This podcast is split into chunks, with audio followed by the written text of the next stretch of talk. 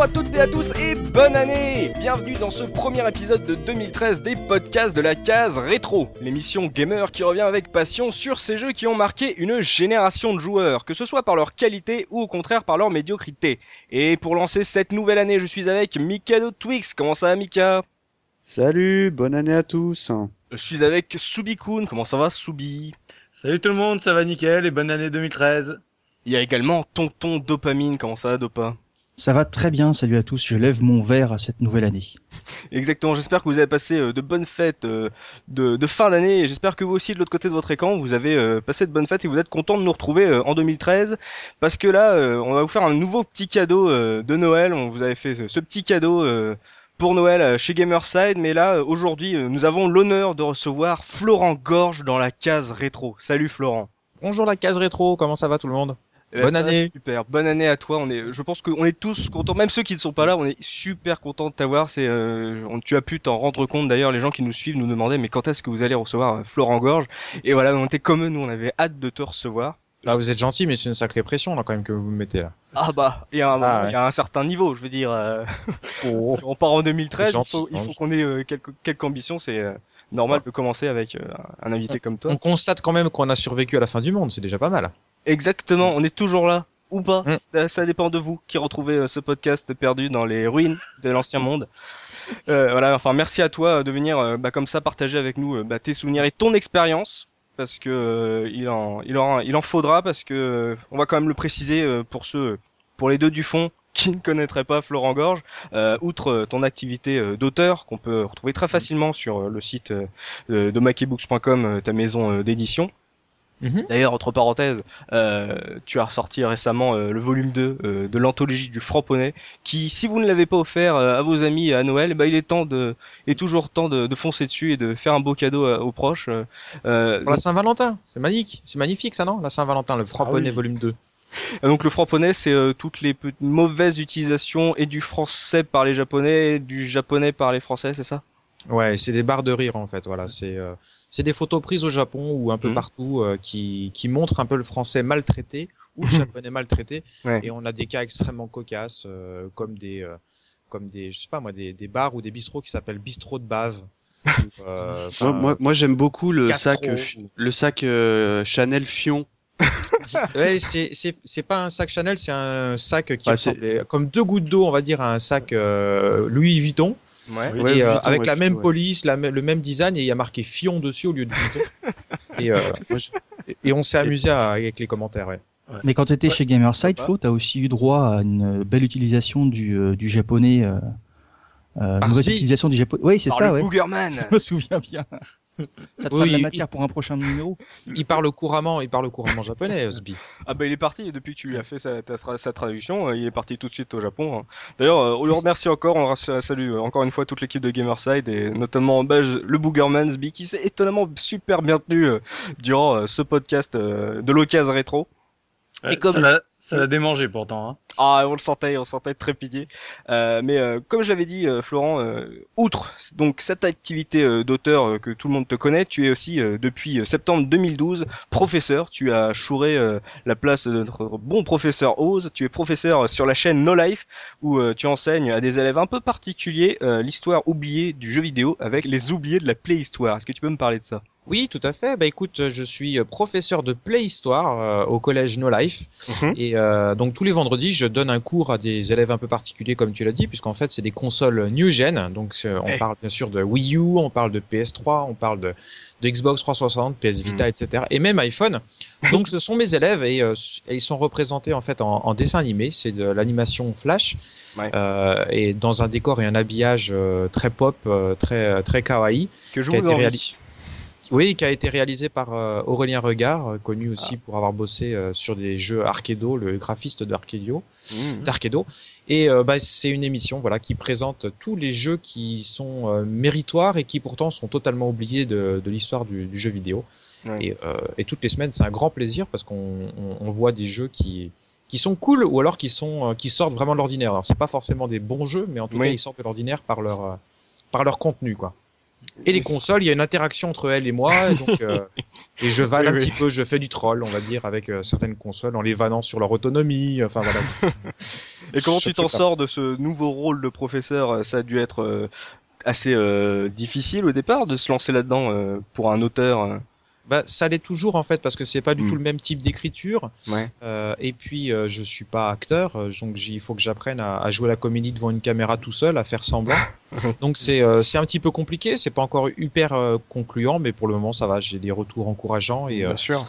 Et ça me prend énormément de temps. Je pensais pas, c'est une émission qui dure 5 minutes, mais ça me prend pas loin de 8, 8 ou 9 heures pour euh, une émission. Mm. Donc euh, c'est assez long, c'est toutes les semaines et mais je prends énormément de plaisir. C'est vraiment un, métier première- nouveau que je découvre et que Ouais. euh, qui me plaît. De C'est la première fois que tu fais de la télé en fait? Non, non, j'ai déjà été, euh, j'ai déjà fait de la télé plusieurs fois, mais après euh, là, en, en- en- c'est assez, là c'est régulier. Sur nos lives, j'avais déjà participé à un certain nombre de, de documentaires sur l'histoire de Nintendo, euh, la biographie de Monsieur Kishimoto. J'ai été intervenu plusieurs fois aussi pour euh, pour différents sujets. Donc euh, non, c'est pas ma première télé, mais en tout cas, première émission. Là, c'est ta baraque, quoi. Voilà, là c'est exactement, c'est ma baraque. Je suis responsable de cette émission et euh, je la produis avec euh, No Life. Voilà. Et on mais apprend Do- de, de Do- pures choses. Dopa, il- Dopa, il dit ça parce qu'il aime bien rappeler régulièrement que lui, ça fait 20 ans qu'il fait de la télé. C'est un vétéran. euh, Il était Vétéran de micro-kids. South. Ouais, tu parles, Alors, ça fait euh, aussi c'est 20 vrai. ans que je fais plus de la télé. Mais je suis désolé, tu es devenu un adulte. C'est moins vendeur que les enfants qui parlent de jeux. Quoi. Graphisme, ça sur 20. Allez, on passe. Et donc euh, aujourd'hui, euh, on va se lancer dans une émission un peu spéciale euh, puisque Florent, euh, tu nous as lancé un défi euh, et on, on l'a, on a essayé de le relever. Tu as, tu as souhaité nous faire découvrir un titre euh, que nous n'avions pas fait à l'époque et bah, qui n'est pas très connu.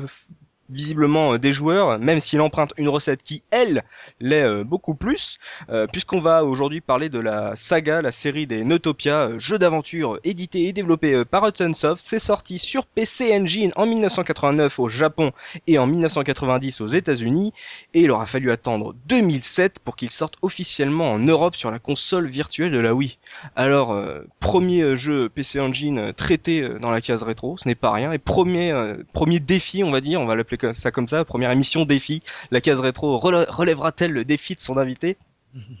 Donc Florent, euh, bah, comme je viens de le dire, euh, je ne peux pas demander à mes chroniqueurs quelle était votre première rencontre avec ce titre.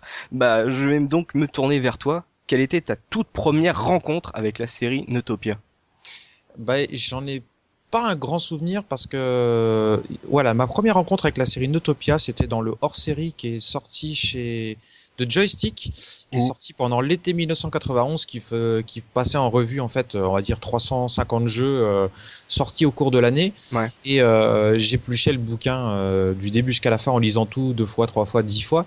et j'étais un grand fan de, de, de Zelda sur NES que, que j'avais torché avec mon Évidemment. frère. Et puis j'étais un grand féru de la PC Engine que je rêvais d'avoir.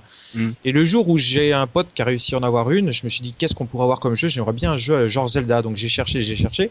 Ouais. Et puis tout à la fin, il y avait un, tout, il y avait deux trois lignes en fait sur euh, sur un titre qui disait euh, ça reprend énormément le- la recette de, de The Legend of Zelda, mais c'est vachement bien, c'est beaucoup plus beau. Oui. Ça s'appelle Neutopia et euh, j'ai découvert ça en fait un peu par hasard.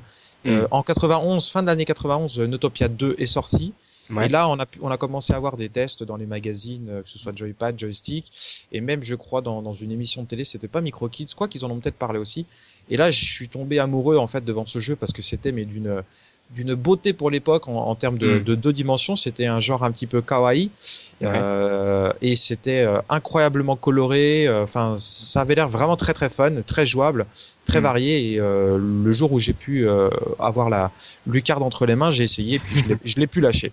Donc en fait, euh, petite euh, découverte un peu discrète comme la sortie finalement du jeu euh, sur euh, avec Neutopia 1 et en fait tu as vraiment euh, tu t'es lancé sur surtout sur le 2, c'était vraiment ta on va dire ta véritable entrée en matière sur la série, c'est ça?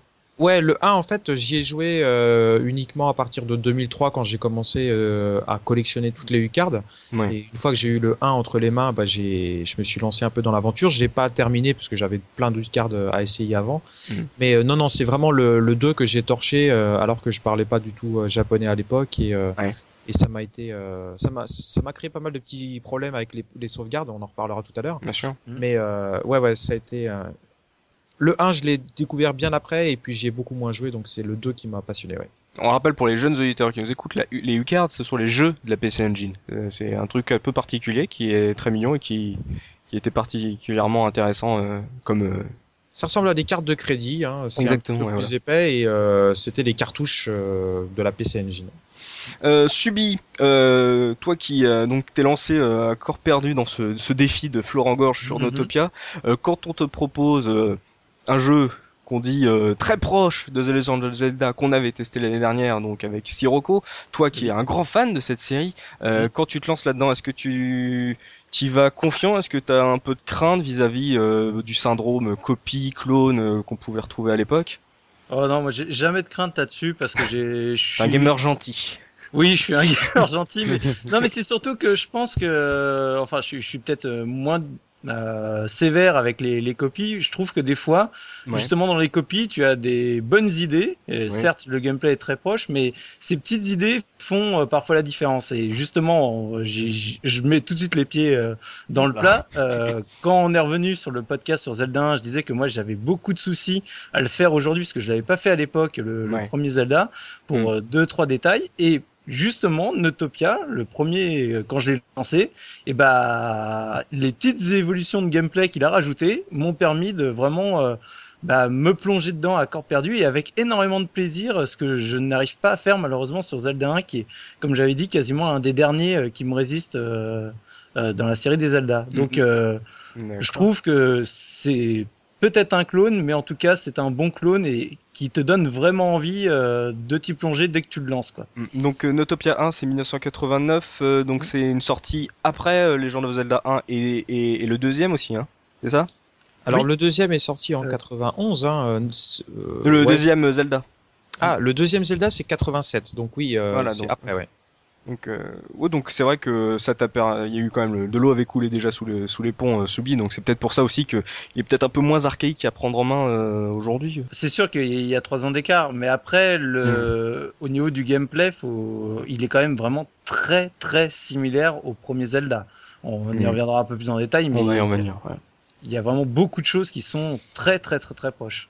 Et toi, Mikado Twix, euh, comment tu t'es lancé euh, dans cette découverte de Notopia? Bah, euh, comme tu disais, moi le jeu je l'ai découvert il y a une semaine, donc euh, j'en avais mais pour le coup jamais entendu parler. Et euh, moi j'ai toujours été euh, fan des, du Zelda 3, donc le, les, vraiment les Zelda euh, que j'aime bien appeler old school. Et euh, j'ai re- immédiatement retrouvé les codes du jeu que j'avais fait à l'époque. Et euh, du coup, euh, je me suis euh, vraiment plongé dans le jeu. Ouais. Et euh, j'ai été vraiment euh, agréablement surpris parce que je me suis dit, oh, ça doit être là, pas une punition, bon, bon, on va faire plaisir à Florent, on va essayer le jeu, on va essayer de le vendre et tout. Et euh, j'ai vraiment adoré. Bon, certes, euh, c'est vraiment, bon, on va vraiment détailler un peu les mêmes codes les- à tel point que c'est limite un plagiat à Zelda. Mais moi, moi à la limite, je m'en fous parce que j'ai vraiment l'impression de jouer à, un- une, à une autre entre guillemets aventure d'un Zelda et, et pour le coup, ça m'a complètement séduit. Quoi. D'accord, bah on, on va voir. Bah, si, si je peux me permettre, pour, euh, parce que Mikado, c'est Mikado qui parlait là. Oui, ouais. Euh, pour, pour que les auditeurs comprennent bien et, et soient maintenant. euh, euh, Enfin, qu'on n'ait plus besoin de leur préciser. Voilà, Neutopia 1 et 2, c'est Zelda en plus joli. Voilà, tout simplement. Je pense qu'on va pas tourner autour du pot. et euh, il y a des gens en fait que ça va faire euh, hurler euh, au plafond. Il y a des gens qui vont s'accrocher au rideau en, attend- en entendant ça. Mais je pense qu'il faut prendre ça en fait pour argent comptant. C'est-à-dire que ceux qui ont aimé Zelda et qui, et qui se disent qu'ils pourraient être offusqués en se disant mais c'est quoi une copie faite par euh, Hudson euh, de, de, de Zelda? Mais c'est un sacrilège. Au Mhm. contraire, ils devraient plutôt se réjouir parce qu'ils peuvent euh, plutôt rentrer dans, le- dans, dans l'état d'esprit suivant qui est de se dire ah bah tiens après tout moi j'ai adoré les Zelda de l'époque Eh ben, là j'ai l'impression d'avoir deux spin-offs qui reprennent Exactement, les mêmes mécaniques et qui sont aussi jolis mais très clairement que Zelda 3 sur Super Ah, Famicom. Ouais, parce que tu, c'est exactement la, la réflexion que je me suis faite, parce que t'es tenté de penser que c'est entre guillemets un Zelda du pauvre, et, euh, et mais, mais pas du tout. Quoi. Enfin, on va vraiment détailler. Moi, j'ai vraiment euh, adoré l'univers, machin. Enfin, je suis complètement rentré dedans. Et c'est vrai que maintenant que tu le dis, je l'ai, vécu comme euh, bah, une, une histoire d'un Zelda, un spin-off euh, avec peut-être un autre héros, euh, mais euh, très très bonne découverte. Et euh, je, euh, vraiment, j'ai pris beaucoup de plaisir à faire les, les deux, quoi. Je pense qu'il faut aussi euh, préciser que, que que Notopia 1 et Notopia 2 ont été développés, mais à la, à la plus belle époque que Hudson Soft ait pu connaître. Ouais. À une époque où ils maîtrisaient mais absolument euh, tout des, du hardware 2D, euh, 8-16 bits. Donc c'est vraiment du Hudson Soft de haute voltige. Et euh, ouais. tout est tout est vraiment super bien pensé. Il y a, il y a aucun bug, il y a aucun problème de gameplay, tout est bien réglé.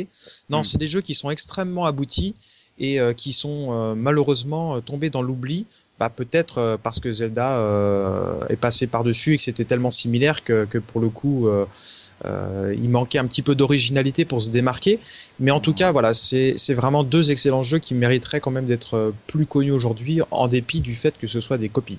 Et justement, Dopa, euh, par rapport à toi, à ta, ta rencontre euh, avec euh, ce titre à Possaruri, justement, comme, euh, comme le laissait entendre Florent, comment ça se fait qu'on s'offusque moins, par exemple, d'un Final Fight ou d'un Street of Rage qui pompe allègrement un double dragon, et que là, pour le coup, on est ce sentiment, on on nous donne plus le sentiment avec Notopia de mettre l'accent sur le fait que ça soit une reprise, une repompe d'un Zelda? Parce qu'il y a quand même beaucoup d'éléments qui sont extrêmement similaires. Après, je veux Et dire, sur un beat'em up de, Dragon, de Double Oui, mais Dragon. quand tu, quand tu compares, par exemple, euh, sur PC Engine, on avait du PC Kid. Ouais. Euh, sur euh, sur NES, on avait Mario, mais quand même, tu avais des héros qui, qui étaient très très différents. Là, on a exactement le même angle de vue. On a une patte graphique qui ressemble énormément au premier Zelda, et Mhm. on a des mécanismes qui sont extrêmement similaires. Après, moi, ça m'a pas plus dérangé que ça, parce que dans dans tous les genres qui se sont créés à cette époque-là, Ouais. ils, se, ils se regardaient les uns les autres, ils repompaient évidemment, mais ça, ça fait partie de la création depuis euh, depuis que, que ça existe. Je veux dire, reprendre des concepts, les améliorer et éventuellement les faire émerger vers d'autres choses, euh, ça, ça me pose aucun euh, aucun souci. Et euh, surtout, ce qu'il y avait, c'est que, hum, alors moi, je l'ai évidemment, c'est un jeu que j'avais connu. Le 2, je l'avais connu parce que je l'avais vu passer à l'époque. Ouais, Mais, euh, les Kids. Alors, bah, c'était tout au début, donc je l'ai vraiment juste vu passer. Et c'est pas un jeu auquel tu peux tu peux jouer euh, deux minutes et t'en faire une idée. C'était Ouais, pas absolument. un shmup, hein, ou quelque chose comme ça. Par contre, la PC Engine, c'est une console avec laquelle j'avais un, un rapport affectif particulier parce qu'elle avait quand même des capacités qui étaient très largement supérieures aux consoles de l'époque, Mm. en tout cas à ce moment-là. Euh, et, euh, et, et vraiment, euh, pour moi, la PC Engine, c'était un petit peu la Dreamcast, si tu veux. J'allais euh, dire exactement pareil. voilà, c'est exactement ça. Euh, c'est une console qui a pas énormément fonctionné, mais il y avait des jeux fantastiques là-dessus. Il y avait ce concept de, de Ucard, c'était le premier aussi, euh, si je me souviens bien, CD-ROM sur une console. Euh, après avec le montage, donc j'ai un rapport particulier avec cette console et j'ai rejoué avec grand plaisir à- avec euh, à ces deux jeux-là, enfin rejoué. Le premier, j'avais pas joué du tout, donc j'ai commencé par celui-ci et j'ai rejoué euh, aux deux avec grand grand plaisir. Il y a une énorme, une énorme différence pour moi entre le, le premier et le second et on, on y reviendra certainement un peu plus tard. D'accord. Mais euh, pour répondre à, à la, vas-y, à la question que tu disais, pourquoi il y a, il y a, il y a, ça choque beaucoup plus les gens quand on, quand ils voient Notopia en se disant mais c'est honteux, ils ont, compi- ils ont, c'est du plagiat de, de Zelda. A effectivement la réponse de Dopa qui disait que, que il y a peut-être un manque d'innovation euh, par rapport, enfin pour se démarquer, ça c'est évident, mais je crois aussi qu'on touche à un problème fondamental, c'est que Zelda c'est, devenu une religion. Euh, c'est c'est ça, il y a, il y, a des- il y a des fanatiques euh, de Zelda qui et donc le, le, le moindre truc qui qui, qui irait en fait euh, à l'encontre de, de Zelda, ça touche au Mm. sacrilège. Et, euh, et ça n'existe pas pour Mario parce que Mario finalement c'est un petit jeu grand public, tout public. Enfin Zelda aussi quelque part, mais euh, c'est pas le même état d'esprit. Les fans de Mario ressemblent pas aux fans de Zelda quoi. Ouais. Donc il faut pas toucher. Il y a faut pas des toucher codes, il y a des codes dans Zelda qui sont entre guillemets propres à Zelda, quoi. Inviolable. Entre guillemets. Ah bah oui, euh, parce que là, il y a, même sur le net, on peut trouver, je crois, des vidéos, mais c'est exactement la même chose. C'est-à-dire qu'on est, c'est un petit personnage euh, qui a un bouclier, qui a une épée, il est sur, euh, c'est la même vue avec le même angle de vue. Ah ouais, non, on rentre mais il y a- exact- euh, Le défilement d'écran, c'est exactement le même, c'est-à-dire que c'est pas un scrolling euh, continu, c'est un scrolling qui passe euh, en fonction des écrans. Ouais. Les niveaux euh, souterrains, parce que ce sont des donjons, est exactement la même architecture. Pour ouvrir des portes, faut pousser des blocs. euh, Enfin, il on faut poser des là, là où ça, exactement où la même j'ai- chose. J'ai failli, failli entendre la musique de quand tu trouves un objet. Euh. Ah oui, j'étais limite un peu déçu de pas avoir de bruit, moi. Voilà, bah il y en Si, a, y en a un, un. mais c'est- euh, Oui, enfin, une musique euh, et, Mm. autre. Mais euh, en fait, quand tu trouves un objet dans les coffres, il fait exactement la même chose. C'est-à-dire, il va prendre l'objet, il le lève au ciel et puis tu t'attends, la... tu te dis, il va me faire la musique de Zelda. C'est pas possible. Mm. Quoi. Et, euh, et Il moi, y a, y une petite différence hein, dans, dans, dans Zelda, pardon. euh, Link, quand il trouve un objet, il le lève d'une main, alors que dans Autopia, il le lève de deux mains. Voyez, Comment ça c'est quand même c'est une sacrée différence quand Je même. suis un peu moins balèze. Ça change tout là. Non, mais ce qui est ex- excellent, c'est que j'ai fait des petites recherches un peu sur le titre euh, sur euh, internet. Et ce qui est marrant, c'est que le pitch, c'est euh, genre, c'est c'est euh, bah, c'est Zelda, ouais. sauf que la, la princesse, elle s'appelle pas Zelda, elle s'appelle Aurora. Enfin, le, le maléfique s'appelle Dirt. Enfin, c'est vraiment. euh, Enfin, les mecs, entre guillemets, ils sont, t'as envie, de- t'as envie de dire, ils se sont pas embêtés à inventer une autre histoire parce que celle, celle de Zelda était parfaite. Mais euh, quand tu lis le pitch, je peux vous le lire rapidement. Vous incarnez. Attends, euh, Je suis d'accord avec toi, Subi. Celle de Zelda 1 était parfaite, ouais, enfin l'histoire était extrêmement. mais, euh, euh, Non, mais c'est c'est quand même basique. Mais euh, là, tu, tu euh, vous incarnez Jazeta et Jazeta. euh, vous devez explorer huit donjons euh, pour euh, récupérer les huit médaillons cachés afin d'attaquer le boss de finale, etc., etc. Donc euh, c'est vraiment euh, pareil, quoi.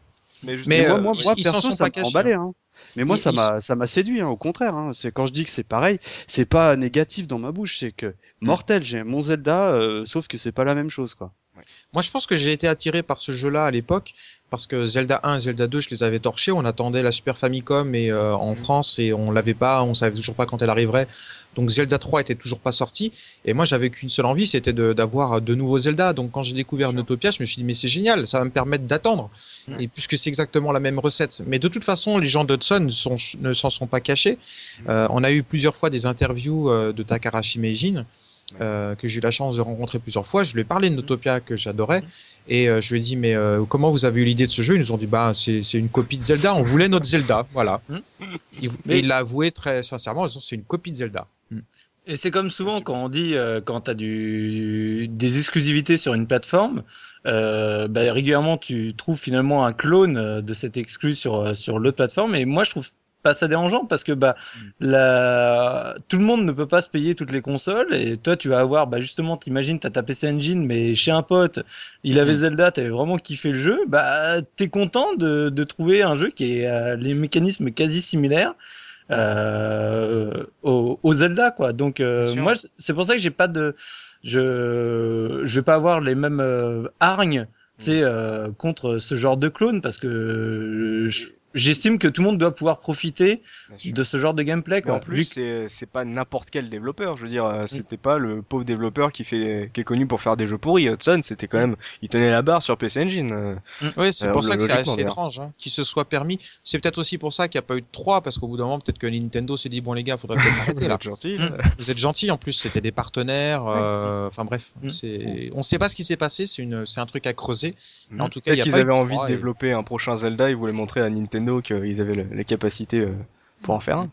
Mais là, pour le coup, euh, je pense, moi, pour, la, pour ma part, que Zelda 3, euh, Oui. c'est un petit peu inspiré de Notopia 1 pour ce qui est de, de la partie graphique.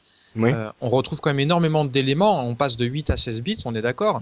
Mhm. Mais euh, Notopia 1, pour le coup, ressemble vachement à Zelda 3 et chronologiquement parlant, ben, Zelda 3 est arrivé euh, bien après. Bien après. Ouais, c'est vrai qu'il faut vraiment se remettre euh, par rapport, même quand nous on l'a découvert, se remettre dans le contexte. C'est qu'on le trouve beau, on dit euh, ah la vache, il ressemble vachement. Bah Mika est un grand fan à Zelda 3. Et après il faut quand même se rappeler que Enotopia 1 et Enotopia 2 sont sortis avant et que bah ils tenaient la baraque par rapport à ce qui s'est fait avant et Mm. surtout par rapport à Zelda 1 et 2. Mais Et, ça, euh, a une pour- significa- ouais, de ça a une signification, euh, Florent. Je sais pas si tu as eu l'occasion d'y jouer en, en VO justement, ah, puisqu'après tu as, appris le japonais. Euh, Newtopia, ça, ça veut dire quelque chose en japonais? Ben, non, c'est c'est juste New Utopia, c'est la nouvelle utopie. C'est c'est juste ça, mais je... C'est le, le, c'est le, le, le nom du, du, euh, de- du monde. Il est Euh, au taquet Mika ce ouais. soir. Mm. euh, Subi sur le gameplay, euh, je, je te sais euh, particulièrement friand de ce que tu appelles le game flow, c'est ça? Ouais, le- la manière de progresser dans le jeu. Et euh, je sais que pendant que tu as découvert euh, Notopia, tu m'as dit que ça- ta progression était euh, hyper fluide parce que euh, tu n'étais, tu ne te sentais pas perdu par rapport à ce que tu devais faire. Euh, est-ce que tu, bah justement, est-ce qu'on peut revenir sur ce gameplay et par rapport à justement à tes, tes problèmes que toi tu avais rencontrés sur euh, Zelda 1 Ouais, là c'est pareil. Donc on va revenir sur les trucs où je pense euh, c'est une des polémiques sur Notopia par rapport à Zelda et là où il y a les, les levées de boucliers, c'est vraiment sur la manière de, de progresser dans le jeu. En fait, on va dire les grands grands fans de Zelda 1 vont te dire non non mais en fait euh, euh, c'est juste euh, un Zelda mais où ils ont viré toute la difficulté euh, justement le, le côté euh, open world a été euh, extrêmement serré En fait, Ouais. quand tu commences dans Utopia, t'es es comme dans, dans Zelda, t'es lâché dans la nature. Sauf que le dans Zelda, t'avais toujours donc les écrans avec la plupart du temps quatre sorties.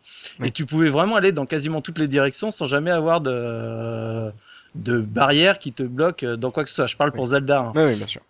Et c'est ce qui fait que moi, je- ça me donnait le sentiment d'être véritablement perdu parce qu'à chaque fois que j'ai commencé, je me dis, allez, je vais aller tout à gauche, je trouve jamais rien, je vais tout à droite, je trouve jamais rien, je vais tout en haut, je trouve rien. Et en fait, le premier donjon, il était juste euh, un cran à côté de Ouais. partout où je suis passé. Mm. Alors que dans Utopia, rapidement, tu te rends compte que par son côté graphisme, déjà, tu sais, ils te mettent des forêts, ils te mettent des, euh, des euh, on va dire des, des falaises, etc. Ce qui te commence déjà à t'orienter. Tu as moins de chemins possibles sur lequel tu vas pouvoir naviguer. Ouais. En plus, du coup, as, on te dit tu as huit donjons, mais tu te rends compte que l'univers très rapidement, il est divisé en ce qu'ils appellent en sphères, c'est-à-dire que la première sphère sur laquelle tu navigues, t'as que deux donjons.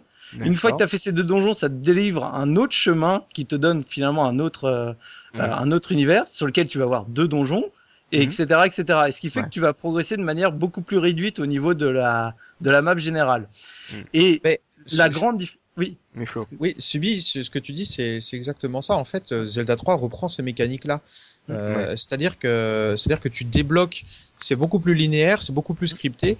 Euh, pour pour pouvoir franchir certaines zones, dans Zelda 1, en fait, tu pouvais aller partout dès le début, mais vraiment partout, ce qui fait que tu avais un sentiment de liberté, mais euh, tu étais rapidement perdu. Et euh, dans Utopia, et donc ensuite Zelda 3, pour franchir certaines zones, il te faut certains objets, donc tu peux pas y accéder. Donc c'est beaucoup plus, D'accord. c'est beaucoup plus user-friendly, ouais. Donc je t'ai coupé, hein, mais continue. Non, mais en fait, euh, donc voilà, et c'est, c'est, on, on verra après, pareil, dans Utopia 2, c'est encore un peu différent, et dans Utopia 2, ça se rapproche beaucoup plus de, de Zelda 3 encore sur la, la manière de progresser. Mais voilà, ils ont, ils ont réduit la manière dont, on va dire, les chemins possibles au début sur lesquels tu peux aller. Et en plus, si jamais, toujours, t'es encore un peu perdu, ils rajoutent l'item qui, pour moi, est ce qui, justement, fait que j'apprécie énormément par rapport à Zelda 1, c'est ils te mettent, alors, ce qu'ils appellent le compas, le- la boussole, Ouais. qui en gros t'indique euh, à peu près où tu es par rapport au donjon auquel tu dois aller. C'est-à-dire qu'il va, il va pas te dire où il est, mais il va te dire bah le donjon en gros il est au nord, ou il est à l'est, ou il est à l'ouest. Mais au moins du coup tu sais la, la direction euh, principale que tu dois suivre pour atteindre ton donjon. C'est trucs ce qu'on trouve que- aujourd'hui sur des, des jeux. euh, en plus, en plus limite, c'est devenu euh, un défaut pour certains joueurs aujourd'hui. Par exemple, tu prends Dead Space, il y a le, la ligne directrice qui te dit à peu près où tu où il faut aller euh, Oui. pour progresser. Voilà. Donc, Et dès c'est- 89, ouais. C'est surtout que, comme moi je disais dans le podcast sur Zelda, c'est que moi, quand j'avais commencé à chaque fois Zelda, j'avais pas la carte, qui souvent était fournie euh, dans, le, dans la boîte. Elle n'était pas complète, mais tu avais une partie de la carte. Or, du coup, dans Utopia, au final, si t'as pas de carte, c'est pas grave, parce que justement, tu as ces aides-là Mm. qui te permettent de progresser. Et en plus encore de ça, euh, pour au cas où tu es encore un peu perdu, tu as vraiment beaucoup de PNJ. Et tu vas le voir, le PNJ dit clairement, en gros, euh, il faut que tu ailles chercher euh, tel, euh, tel truc, c'est euh, tout à l'est euh, de là où je suis. quoi. Donc du coup, tu as vraiment le, le, le, le gameplay qui te guide Ouais. et qui te fait que t'es pas perdu euh, dans cet univers. Alors, comme je disais, le problème c'est qu'il y en a beaucoup aussi qui disent que, bah, à l'inverse, ça, Ça- ça tue ça un peu le trop gameplay facile, quoi. Voilà, c'est trop facile, tu vas trop vite euh, Ouais. dans la découverte du jeu. Moi, me, moi, me concernant, euh, me concernant, c'est, ça me plaît mieux parce que vous le savez, je suis pas un, un fou furieux entre guillemets de ce genre de jeu, sauf Zelda. Mais vraiment, c'est une... et euh, comme on l'a dit, c'est un clone, donc c'est un Zelda-like. Ouais. Et euh, en plus, euh, ouais, c'est- les PNJ t'orientent assez facilement. Moi, j'ai quand même trouvé le moyen de me perdre dans le premier. jeu. et euh, et puis euh, après, euh, j'ai à un moment, j'ai j'ai tilté que la boussole aussi, elle, elle t'était vachement utile, où elle, elle t'indiquait la direction où aller. parce qu'en même temps, il me c'est semble qu'on te la donne dès le début en plus, t'es même pas Oui, oui, oui. Mais en plus, on te Oui. le dit, hein, ça veut dire que Mika ne lit pas les instructions. Et qu'il y a du Non, je, lis, je, tombe. lis- je, je couramment le coréen, mais pas le japonais, pardon. ouais, il- tu, tu été peux très le faire en version anglaise. Hein. En plus, je l'ai en français, mais bon, on en parlera après. Quoi. Oh, ça... Non, no excuse quoi. Non, mais euh, vraiment, euh, c'est vrai que t'as vraiment pas le sentiment d'être perdu. Je, je peux admettre que ça peut en rebuter quelques-uns, ceux qui aiment un peu les trucs un peu di- difficiles, parce que le jeu en soi, il est pas bien, bien, bien dur. Ouais. Mais euh, moi, me concernant, je- tu sais, tu tu t'es pas perdu. Le jeu, tu peux, tu peux le poser quelques jours. Tu reviens dessus, bah, euh, tu, te re- tu retrouves immédiatement tes marques. Et ça, c'est, je trouve ça hyper important pour ce genre de jeu, quoi. T'as eu cette, cette impression, euh, d'Opa, d'un jeu euh, euh, qui a un gameplay, un système de jeu très proche, très similaire de celui de Zelda, mais qui finalement est assez bien conçu dans le level design et dans les, les aides apportées aux joueurs pour que ça soit jamais frustrant à jouer? Alors moi j'ai été un petit peu frustré parce que, ah. enfin frustré, c'est-à-dire que je m'attendais, je me souvenais pas, je m'attendais pas à ce qu'il y ait cette difficulté là. Euh, je l'ai trouvé ah, moi, je l'ai trouvé plus difficile. Apparemment, les autres l'ont trouvé facile. Mais euh, euh, je parle pas de comprendre ce qu'il fallait faire et où il fallait aller, mais sur certains boss, ben, euh, j'ai buté avant, avant d'y arriver. Principalement, euh, on va dire que je suis mauvais joueur, mais il y, a y a les mêmes défauts que dans Zelda, c'est-à-dire qu'il y a des tests de collision parfois qui sont assez étranges, notamment quand on a le personnage de profil, par exemple, mm. il tire son épée qui touche un peu plus bas euh, que, euh, le milieu du personnage. Donc ça, c'est assez agaçant. En plus, tu te fais repousser en arrière et puis tu peux rebondir contre d'autres ennemis un petit peu après. Mm. Euh, C'était un petit peu pareil. Il y a des positions comme ça que j'avais du, du, mal à maîtriser et j'ai eu beaucoup de, de mal à, me faire à ce gameplay rigide qui était l'apanage des jeux de, de cette époque. Hein. Mais euh, j'ai vraiment eu du mal à me, à me faire à ça. Et euh, quand je suis passé au 2 après, on en, reviendra encore là, mais c'est là où j'ai trouvé la grosse différence, c'est que j'avais quelque chose de ah. beaucoup plus fluide. Là, c'est comme Zelda, on se déplace juste sur les quatre points cardinaux. Il faut vraiment être bien aligné avec les monstres que tu veux euh, que tu veux attaquer, mhm. euh, avec tes différentes armes, et rapidement tu vas utiliser les, armes secondaires qui vont être mises à ta disposition Absolument, dans ton, inventaire. Je sais pas si tu voulais qu'on commence à en parler maintenant. Si, mais allez-y, expliquez-moi. Bah, tu, retrouves là encore, on a des similitudes avec Zelda, donc les bombes qui vont te servir à euh, découvrir des passages plus ou moins secrets. Différence avec euh, Zelda 1, c'est que là, tu as des logos sur le sur les, les murs pour t'expliquer où est-ce qu'il faut poser une, C'est à peu près pareil. Zelda 1, t'avais. Euh, t'avais rien sur, Zelda 1. Si, tu avais tu avais des fissures sur certains murs et sur d'autres murs dans les donjons, t'avais rien. Mais euh, là, c'est pareil, t'as rien dans les donjons. Hein. À l'extérieur, par contre, tu as des signes qui, qui font que tu peux euh, euh, trouver des passages secrets. T'as un rocher en plein milieu d'un écran vide. Tu te doutes bien qu'il va falloir les pousser pour découvrir des escaliers. Ça aussi, c'est un, un, grand classique. Que fait ce rocher-là? Je ne sais pas. c'est ça.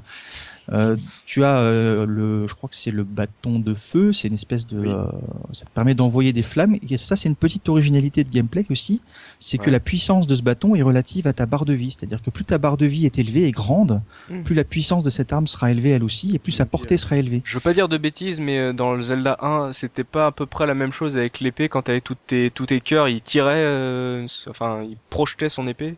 Si, mais là, c'est vraiment, enfin je, le, le, le, Fire euh, Wand, en fait, il, est extrêmement intéressant parce qu'au fur et à mesure que tu avances dans le jeu, il s'améliore vraiment de même de lui-même. Parce qu'au début, tu l'as mm. que, euh, t'as très peu de barres, donc du coup, il fait un, une boule de feu et qui fait un aller-retour. Rapidement, quand tu, tu perds des points de vie, tu te rends compte qu'il fait plus l'aller-retour, il fait qu'un aller. Par contre, à partir du moment où tu dépasses les 8 carrés de, de vie, c'est plus une boule de feu que t'envoies, mais c'est un mur de feu qui se fait devant toi. Et moi, je, Ça a été un des trucs sur les parce que rapidement, à cause des problèmes de, collision, le, bâton de feu est presque plus efficace que les autres armes. Et la première fois que je suis arrivé à, à 8 barres et que finalement j'ai lancé un mur de feu à la place d'une boule de feu, j'ai trouvé ça génial. Tu as eu un sentiment de puissance. Bah, il, y a, une autre arme en fait, c'est exactement, c'est la même, hein, sauf que c'est du vent. T'as une, as une barre de vent et euh, bah tu as la même chose en fait. Quand tu as dépassé mm. un certain nombre de cœurs et qui sont remplis, bah tu, tu déplaces un mur de vent et, euh, et ça, ça, fait des dégâts énormes quoi. Et euh, par rapport à ce gameplay, euh, Flo, euh, euh est-ce que c'est un peu bizarre de dire ça, mais est-ce qu'on retrouve peut-être une patte Hudson que Nintendo n'avait pas mis, enfin une différence de, de, de développeur, tout simplement? Non, honnêtement, je vois pas vraiment la patte Hudson. Euh, la patte Hudson, de façon, c'est quoi? C'est surtout du, du, jeu convivial et kawaii. On avait du Bomberman, on avait du, euh, du, du PC Genjin, et puis mm. la deuxième image qu'on avait, c'était euh, tout ce qui était un petit peu méca avec les, les shoots comme Gunhead, Super. Mm. Super Final Soldier, enfin ce genre de choses. Donc là, Notopia, non, c'est, c'est, je crois pas qu'il y ait une patte euh, Hudson en particulier, ni ce, hormis la, la, la, maîtrise technique, quoi.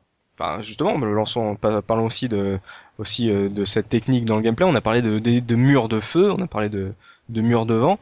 Euh, Mika de Twix, euh, est-ce que pour toi, euh, au-delà, enfin, parce qu'on rappelle quand même, c'est quand même avant Zelda 3, euh, est-ce que pour toi ce jeu avait euh, tout ce que tu as, que toi tu as aimé de Zelda 3 Absolument. Le seul truc vraiment, je rejoins Soubi euh, qui m'a vraiment dérangé, c'est euh, et euh, Dopa, c'est euh, le, le- au début t'es- tu t'es vraiment t'as que l'épée. Ouais. Et euh, malheureusement, euh, elle- au niveau du gameplay, c'est vraiment mal conçu parce que euh, quand t'es en biais, bah c'est l'attaque, elle se fait à la limite euh, au pixel près. Ouais. Et euh, les ennemis t'attaquent eux en revanche en biais. Donc euh, du coup, euh, bah, c'est un peu chiant. Heureusement, rapidement, ce qu'on a dit, tu récupères le bâton de feu. Et là, le, le gameplay change radicalement. Ouais. Et moi, il y a un truc que j'ai bien aimé aussi, c'est que l'inventaire, bah, c'est euh, c'est Zelda. Donc pas perdu du tout. Et euh, ce qui est bien, c'est que tu peux choisir euh, bouton 1, tu, enfin, tu, tu, tu peux te dire que le, le bouton 1 c'est euh, l'attaque de bâton de feu ou, ou bombe par exemple, Ouais. et le bouton 2 bah, c'est l'épée. Mhm. Et euh, du coup, au niveau euh, gameplay, à part malheureusement ce petit, cette petite faiblesse au niveau de l'épée, et Ouais. ben je trouve que c'est euh, rudement efficace. Je pense que si je l'avais connu à l'époque, euh, j'aurais vraiment vraiment adoré ce jeu-là quoi. Mais, là, tu- euh, en fait, c'est surtout sur, euh, oui, pardon, sur une Utopia 1, parce qu'en fait, le 2, il corrige les erreurs. euh, de Absolument, ouais, absolument. Et là, tu peux vraiment attaquer dans les 8 directions et te déplacer en diagonale en 8 directions avec le 2, quoi. Mais justement, on parle d'armes, on parle Mm. d'équipement. Euh, Florent, euh, quel est euh, le bestiaire de Notopia Qu'est-ce qu'on doit fighter euh, Est-ce que c'était varié Est-ce que c'était compliqué Est-ce qu'il y avait des, des patterns différents? Waouh, tu sais, c'est, tu me prends un peu de cours parce qu'en fait, euh, j'y ai pas joué depuis des années, donc euh, j'ai plus forcément un, un, un souvenir précis de, de ce qu'il y avait comme monstre, etc. Ça te- Euh, ça t'a ça t'a moins marqué par exemple qu'un qu'un Zelda les parce que bon Zelda on se rappelle euh, souvent Non, mais de- je- des Les, les qui monstres de. Zelda, euh, il y a l'Octorok qui, qui, qui est un peu symptomatique et, euh, et emblématique, mais sinon, non, j'ai pas vraiment de souvenir en particulier de, de monstres euh, dans, Il n'y a dans pas de poule dans Utopia. Ah y a pas de poule. Ah mince. Ouais, Il y a pas de poule. Pour être honnête, dans subi. le bestiaire, il, il est même de nouveau, c'est très très similaire à ce qu'il y a dans Zelda. Hein. Tu- pas perdu, tu vois les, les mêmes guerriers cochons, tu vois les, enfin tu quand tu te balades, euh, c'est c'est à peu près les mêmes monstres que que t'avais croisés dans Zelda. Les patterns, c'est c'est à peu près la même chose, c'est-à-dire qu'ils sont assez aléatoires. Tu sais, tu peux pas les prévoir à l'avance et souvent, bah du coup, tu te fais avoir parce que tu essayes de courir après un ennemi Ouais. pour, euh, tu sais, quand tu es dans une salle où il faut que tu tues tous les ennemis, tu leur cours après, et finalement, c'est plus ça qui te fait faire des dégâts que, que l'ennemi en lui-même. Mm. Mais, euh, mais par contre, un truc que moi je voulais dire que je trouve assez rigolo par rapport à Zelda, Ouais. euh, enfin, et notamment par rapport au 3, euh, ce qui arrive après, c'est que du coup, tu sais, dans Zelda, dans les donjons, tu trouvais toujours dans le donjon l'arme qui te permettait de, de finir le donjon et de faire le boss. Ouais. Alors que souvent dans Utopia, c'est l'inverse. En fait, c'est par exemple euh, le bâton de feu ou euh, l'espèce de bouteille qui te fait euh, la lumière, etc. Tout ça, tu les trouves à chaque fois à l'extérieur par des personnages qui sont cachés. À Ouais. l'extérieur du donjon, on te précise bien que c'est pas la peine d'aller dans le donjon si tu Ouais, l'as pas parce que absolument, tu ouais. pourras pas le finir. Et par contre, donc dans le donjon, ce que tu trouves, c'est toutes les améliorations d'armes, d'armure, boucliers, qui d'habitude dans Zelda, elles se trouvaient à l'extérieur. Il fallait faire des quêtes pour les avoir.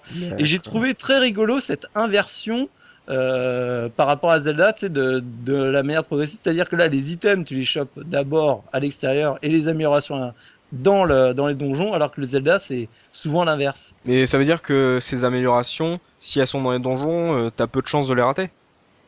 Ah bah alors, ça par contre c'est un autre truc qui est assez rigolo dans Utopia, c'est que du coup t'es pas forcément obligé de, de faire tout le donjon pour euh, terminer le donjon.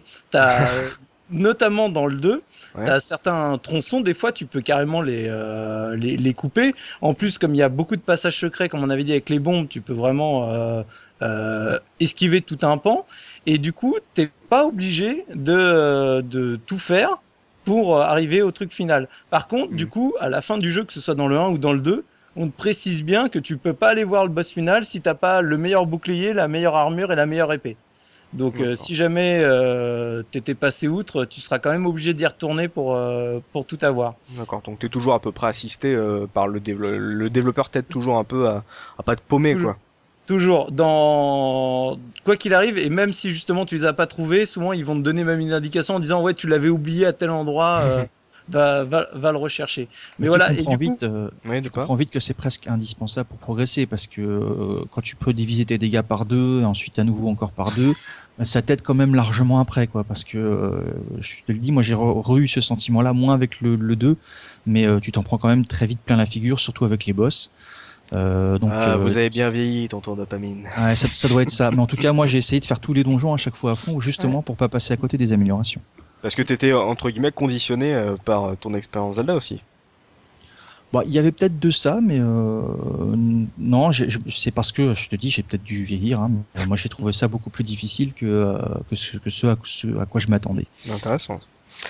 Pour, juste pour rebondir sur la difficulté, euh, parce que du coup, justement, Dopa disait avec les boss, moi, un des rares points, justement, que je reproche à Notopia, c'est que je trouvais la, la courbe de progression assez bizarre, parce que j'ai eu des boss, euh, notamment, je repense au boss du, du niveau 3, les deux gargouilles, où j'ai eu pas mal de difficultés au, dé- au démarrage, j'ai dû vraiment euh, recommencer pas mal de fois, et finalement, des fois, le boss suivant, finalement, je l'ai trouvé beaucoup plus simple, que... donc j'ai toujours trouvé la courbe de progression un peu bizarroïde que ça dans le 1 ou dans le 2. Ah. Alors peut-être que c'est moi qui qui est, qui est pas la même euh, affect avec certains boss, mais en tout cas je, je trouvais qu'elle était pas super équilibrée. C'est un des rares reproches que que je fais à, à Notopia du coup. Qu'est-ce que tu en penses, Florent? Euh, Il y avait, il y avait un peut-être un peu de de, de manque d'expérience euh, sur euh, sur ce, ce gameplay particulier des boss? Tu as, tu l'as Euh, ressenti toi à l'époque sur euh, Notopia?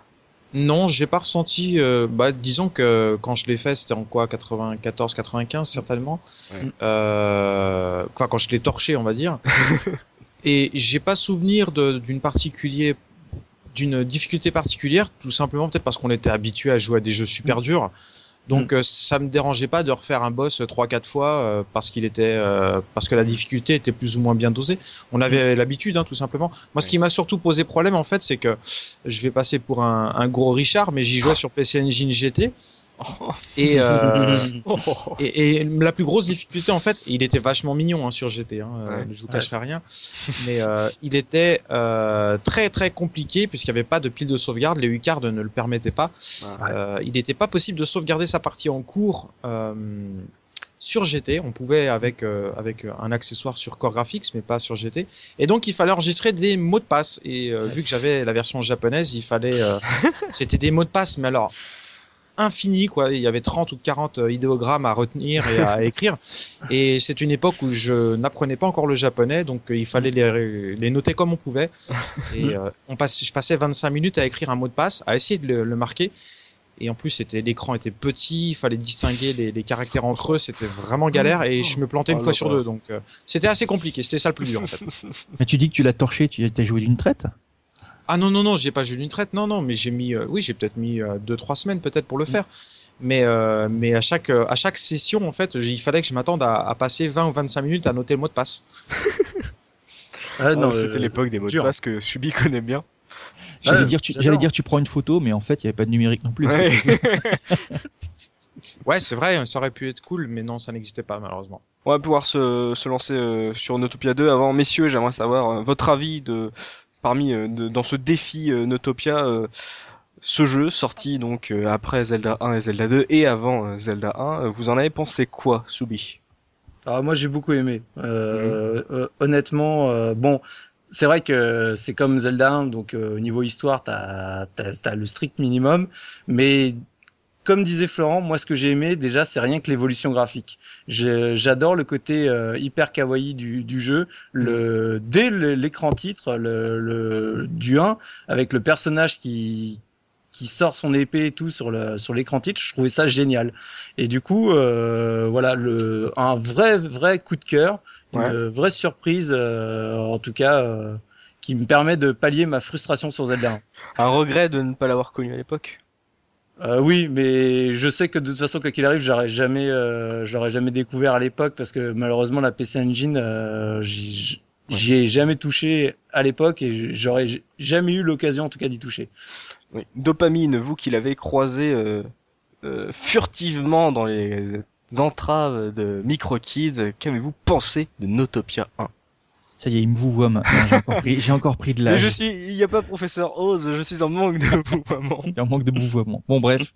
Alors, ce que j'ai pensé du, euh, bah, du 1 en conclusion, bah, j'ai retrouvé les mêmes, les mêmes défauts, euh, comme je disais tout à l'heure, que Zelda 1. J'ai trouvé un petit peu rigide.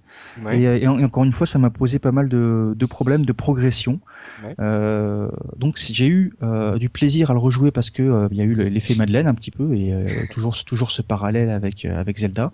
Mais euh, j'ai vraiment, euh, vraiment pris mon plaisir plutôt sur sur ce qui va suivre après sur le 2. D'accord. Mikado Twix, toi, ton avis Bah moi je rejoins euh, mes collègues. Je- comme je le disais, il y a une semaine, j'en avais jamais entendu parler. Ouais. Et euh, j'ai pris beaucoup de plaisir à y jouer. Mhm. En revanche, euh, j'ai- moi je, je mets deux bémols. Ah. C'est euh, enfin un bémol en fait, c'est au niveau euh, de la musique. Euh, personnellement, je l'ai trouvé mais insupportable à tel point que, enfin dans les donjons que bah à tel point que bah je coupais le son parce que ça me saoulait. Et euh, le, le truc qui est vraiment mal, euh, enfin je trouve qu'il était mal mixé au niveau du son, c'est euh, quand tu euh, ta barre d'énergie est au plus bas, t'as un Ah oui, c'est vrai. Ah. mais il est insupportable le truc, ça te couvre euh, absolument tout tous Bah, les sons du jeu. Il y avait quoi. ça dans le 1, dans Zelda 1 aussi. hein. Ouais, t'avais ça dans Ouais, mais moi, j'ai Zelda pas 1, joué à Zelda, dans. Ninja, ah oui, c'est vrai. J'ai pas fait Zelda 1 donc euh, et euh, sinon euh, bah ouais très bon jeu je l'ai pas j'ai pas fini et, mais euh, je pense que malgré qu'on l'ait fait pour préparer l'émission euh, je vais quand même euh, me faire un devoir d'y jouer et de le finir quoi. Il me semble que tu connais quelqu'un qui l'a fini. Bah ouais parce que bah en fait quand quand euh, Flo nous a lancé le défi euh, bah Looping il, il était chaud pour participer mais bon euh, malheureusement euh, quand on est trop euh, ça perturbe un peu. En Ouais. revanche, il m'a fait un petit mot. Et euh, en fait, il m'a il m'a envoyé son ressenti. Et bah pareil, donc lui, lui carrément, il l'a terminé. Il l'a trouvé Oh. assez long. Euh, il est euh, d'avis aussi que c'est une vraie copie de, de, de Zelda, à tel point qu'il s'interroge même si, pourquoi il n'y a pas eu procès à l'époque. Fallait faire un procès à tout le monde à l'époque dans ce cas-là. Et euh, là, il me rejoint complètement où il me dit que les, les musiques, il les a trouvées pénibles et qu'il a, il a, il a aussi coupé le son. Et, euh, et au niveau bah, de, de la jouabilité, bah, un petit peu euh, dur aussi au niveau du personnage, quoi. Et euh, il remercie euh, très euh, sincèrement Flo de nous avoir fait découvrir ce jeu, quoi. Voilà. Euh, dans, dans- dans sa critique, j'ai l'impression qu'il l'a bâché le jeu. Il l'a aimé ou pas? Ah non, il a adoré. Ah parce qu'il a l'air assez dur, euh, enfin je, de ce que t'en dis, euh, il a l'air assez euh, pointilleux sur euh, sur euh, Notopia. Bah, et c'est sûr qu'il y a des, il y a des petites faiblesses techniques que nous on voit aujourd'hui, mais euh, tu te remets dans le contexte d'époque. Bien sûr. euh, Surtout, fallait surtout se remettre dans le contexte de l'époque. Et ben, euh, mais, mais, mais ce qui est, c'est ça qui est extraordinaire, c'est que bien souvent, nous, on parle, euh, on parle Madeleine de Proust. Mm. Moi, je suis parti de, et le pareil looping de, de zéro, parce que le jeu, jamais vu, jamais entendu parler. Ouais. Et, euh, bah, le jeu, euh, tu, tu, tu, prends du plaisir à y jouer, tu dis pas, bon, bah, c'est, ok, c'est bien, mais bon, c'est d'époque, quoi. C'est vraiment un jeu que, aujourd'hui, qui est très, très jouable et très agréable à jouer, quoi. Hmm, Très bien. Donc euh, Notopia 1 1989, 1991 Florent, Notopia 2 qui sort euh, par chance quelques mois avant euh, le gros Zelda 3 qui lui restera dans l'histoire euh, pour tout le monde. Euh, Est-ce que euh, c'était pour Hudson vraiment le, le bon moment de sortir Notopia 2 euh, avant qu'il se fasse, avant que la comparaison ne se fasse finalement? Ah bah très clairement, hein, euh, c'est un gros coup de bol euh, que, que Mm. qui sortent avant parce qu'une fois de plus, je crois qu'on aurait accusé, euh, on aurait accusé Hudson de, de faire un- L'opportunisme. Un- d'opportunisme et de pompage éhonté. Ouais. Bon, ça restait une évolution de, de Notopia 1 qui était déjà lui une copie de, de Zelda 1. Ouais. Mais euh, voilà, j'ai de toute façon pour, euh, je sais pas trop ce qu'on va pouvoir rajouter en plus. euh, par rapport à ce qu'on a déjà dit, puisqu'on a déjà parlé pas mal de Notopia 2, mais euh, j'ai fait en sorte de choisir un jeu qui avait bien vieilli, parce que là, c'est là, je crois, la qualité en fait de ce Notopia, euh, c'est que c'est un jeu qui aujourd'hui encore tient la route, Ouais. mais complètement. En tout cas, je parle du 2. Hein. Le 1, je pourrais pas en parler aussi bien, mais en tout cas, le 2, c'est un jeu qui tient encore en haleine n'importe quel joueur, et il faut le considérer peut-être comme une de ces créations qu'on trouve encore euh, de temps en temps, qui reprennent un style un peu rétro. Mais Oui. dont le gameplay est immuable et euh, à l'in- si, si Zelda 3 est un, un gameplay qui ne vieillit pas et c'est vrai que c'est toujours aussi agréable de jouer à Zelda 3, je pense que Notopia 2 ne vieillit pas non plus. Euh, Mikado Twix, toi qui nous avais euh, relancé euh, l'histoire de Notopia, de Notopia premier du nom, qui nous a un peu posé les bases, euh, est-ce que tu as celle de Notopia 2, histoire qu'on comprenne c'est un jeu Oui, d'aventure, Absolument. Bah en fait, euh, Notopia 2, ça, ça commence. Il y a un petit garçon qui, qui fait un cauchemar Oh. et qui voit son père euh, se faire tuer. En fait, son père, c'est le héros du premier qui est parti en quête de, de chasser les derniers monstres de Notopia. Classe. Et euh, du coup, euh, bah, il décide de chausser, euh, j'allais dire les crampons, de chausser, de chausser les armes et d'aller. euh, En avant, il faut foncer droit au but. Oui. d'aller sau- sauver son père parce que il Ouais. prend ça comme un appel à l'aide, quoi. Voilà. C'est dingue par rapport au quand qu'on connaît le début de Zelda 3 avec euh, cher- d'aller chercher son oncle. Ouais, Euh, je, c'est- tiens juste à rectifier. oui, Euh, c'est pas euh, le môme qui rêve, c'est la mère euh, qui rêve euh, que son mari se fait euh, Ah bon allumer. Et donc, euh, elle lui dit euh, Fiston, toi, grand descendant de, de Murdoch, euh, va sauver ton papounet parce que là, ça a l'air d'être euh, ça a l'air d'être la galère. Ça sent le sapin là, sinon. là. Mais il y a énormément de points communs qui sont assez, qui sont assez troublants. hein. Vous l'avez dit, euh, le réveil, euh, encore une fois, euh, et ça reprend les mêmes trucs que Zelda 3, alors que je pense que les deux ont, ont- les deux ont été développés pile poil en même temps. Ouais. Il y a certainement pas eu de concertation. Ouais. Je doute qu'en un mois ou deux mois, ils- Nintendo ou bien Hudson ait eu le temps de changer quoi que ce soit, euh, alors qu'ils ont, ils sont en pleine période de debug euh, au moment où, euh, Mm. où, euh, Z- Notopia 2 sort. Donc non, il y a énormément de points communs entre, entre les deux histoires. Et pour le- la, la petite anecdote, moi ça me fait marrer parce qu'à l'époque, quand, quand, quand je voyais marqué, donc, quand on entendait parler de Murdoch, Murdoch c'est quand même euh, l'ennemi juré de MacGyver qui était euh, une idole à cette époque et je me représentais un petit peu Murdoch, euh, le, le méchant de MacGyver, ce qui n'a strictement rien à voir, mais c'était assez rigolo. Surtout que là, t'étais le descendant de Murdoch. En Ah fait, oui. tu, pouvais t'imaginer qu'éventuellement, il t'avait laissé du matos. euh, Oh, voilà, on contrôlait MacGyver en fait, c'était ça le secret du jeu. Oh là là. Donc euh, pour toi, euh, Soubi, euh, après euh, cette belle aventure de Notopia 1, là tu joues euh, le descendant euh, du, du héros du premier épisode, ouais, Euh, c'est même le fils. Hein, parce oui, que, son fils. son petit rejeton. C'est ça qui est assez intéressant. Alors, du coup, l'histoire est un peu plus travaillée dans, dans le 2 que dans le 1, même si, euh, honnêtement, ça va pas non plus euh, très très loin, puisqu'on retrouve à peu près le même, euh, le même gameplay. Mais du coup, ce qui est intéressant, c'est que là, c'est de nouveau, comme je disais, c'est très proche de Zelda 3 et ça rechange de nouveau la manière de progresser dans le jeu. Le jeu est encore un peu plus balisé, un peu plus linéaire. Ah bon. moins de pos- euh, possibilités euh, de naviguer parce qu'on va justement te dire bon bah du coup euh, il faut que tu ailles voir euh, la princesse qui est dans le temple à côté mais pour pouvoir traverser euh, le, la lave il faut que tu récupères tel objet d'abord donc tu vas dans le donjon tu récupères l'objet une fois que tu arrives on dit bon bah finalement la princesse qui est la descendante euh, enfin la fille de celle aussi du, du premier elle est malade faut que tu ailles chercher euh, telle plante qui va la soigner euh, dans euh, le deuxième donjon donc tu vas chercher la plante puis tu remontes. Après, elle va dire, ah, il y a de nouveau un problème. Donc, on te guide.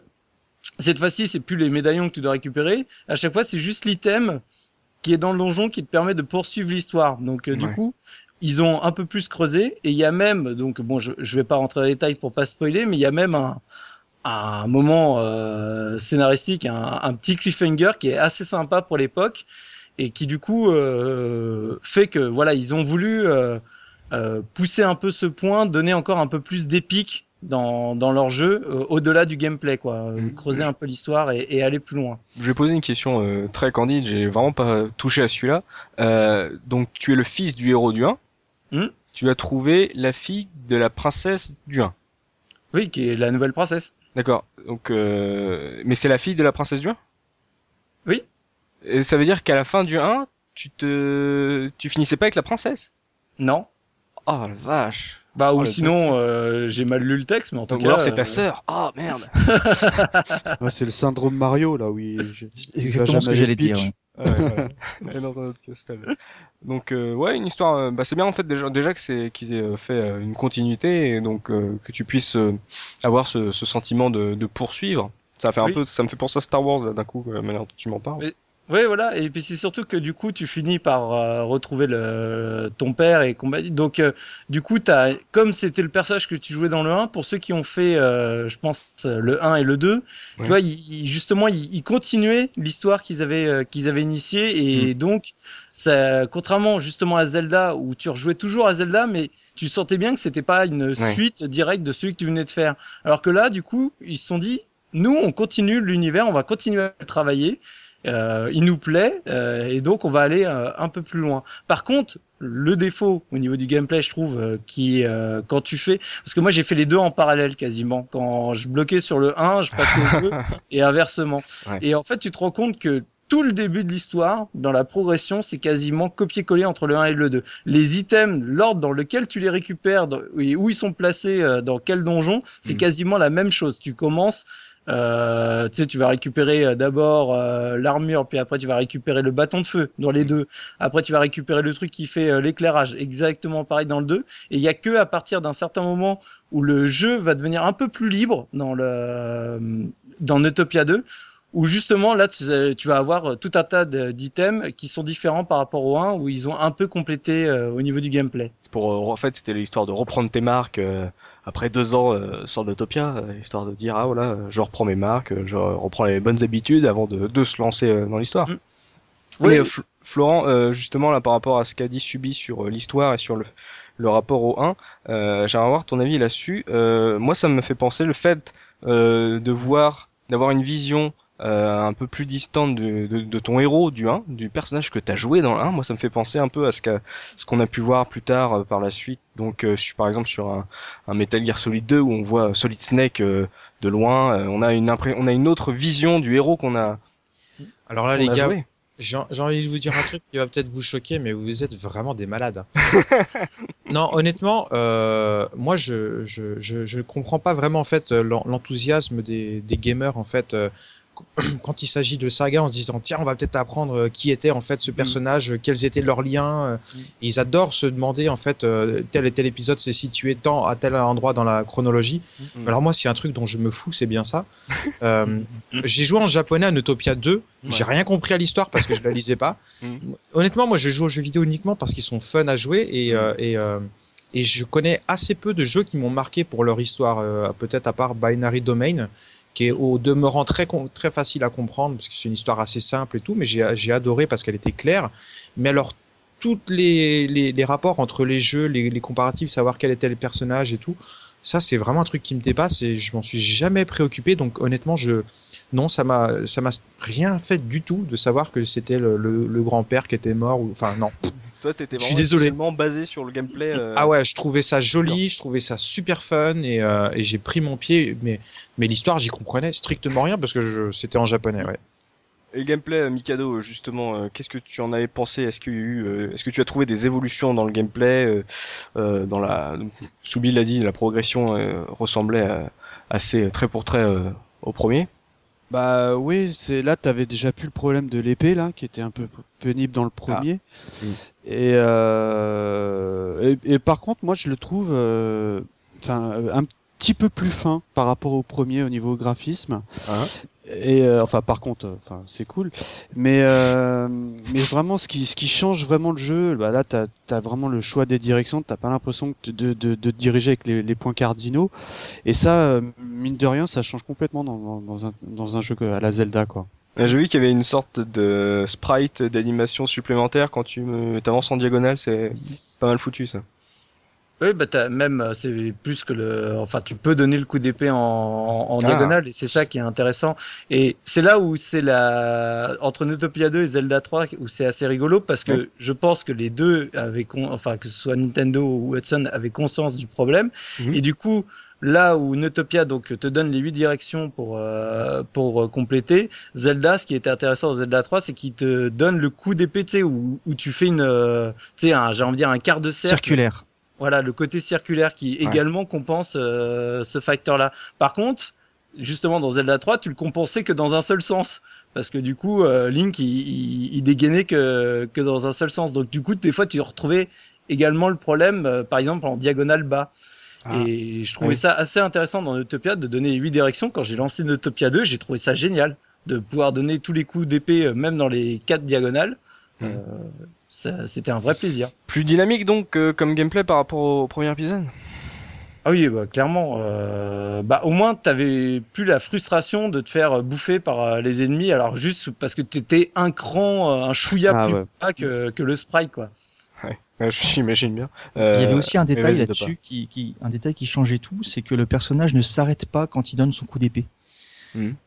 Tu peux, tu peux continuer à taper pendant que tu avances, et ça, mine de rien, pour la fluidité du, euh, du gameplay et le, et le confort et l'agrément de jeu, c'est quelque chose qui pour moi a beaucoup. con- Quand je me suis demandé ce qui faisait que euh, je le trouvais vraiment plus sympa, plus agréable, plus fluide, euh, je me suis rendu compte que c'était ce petit détail-là qui, euh, qui avait tout changé dans le premier. C'est exactement la même chose, euh, encore une fois, dans, dans le jeu qu'il a inspiré dans Zelda. Quand tu donnes un coup d'épée, ton personnage il s'arrête Ouais.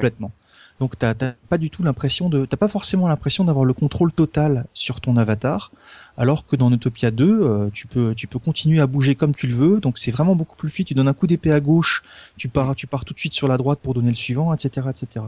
Et euh, je vais pas revenir sur les autres points parce qu'ils ont quasiment déjà déjà tout dit sur le 2 au niveau de, de, de ce gameplay, mais c'est vraiment pour moi le gros point qui fait que que, que ça change. Après le début du jeu, si je peux y revenir deux minutes, on se demande vraiment si comme Hudson était développeur euh, vraiment first part pour euh, pour Nintendo au départ, on se demande vraiment si ça avait pas s'ils n'avaient pas bossé ensemble.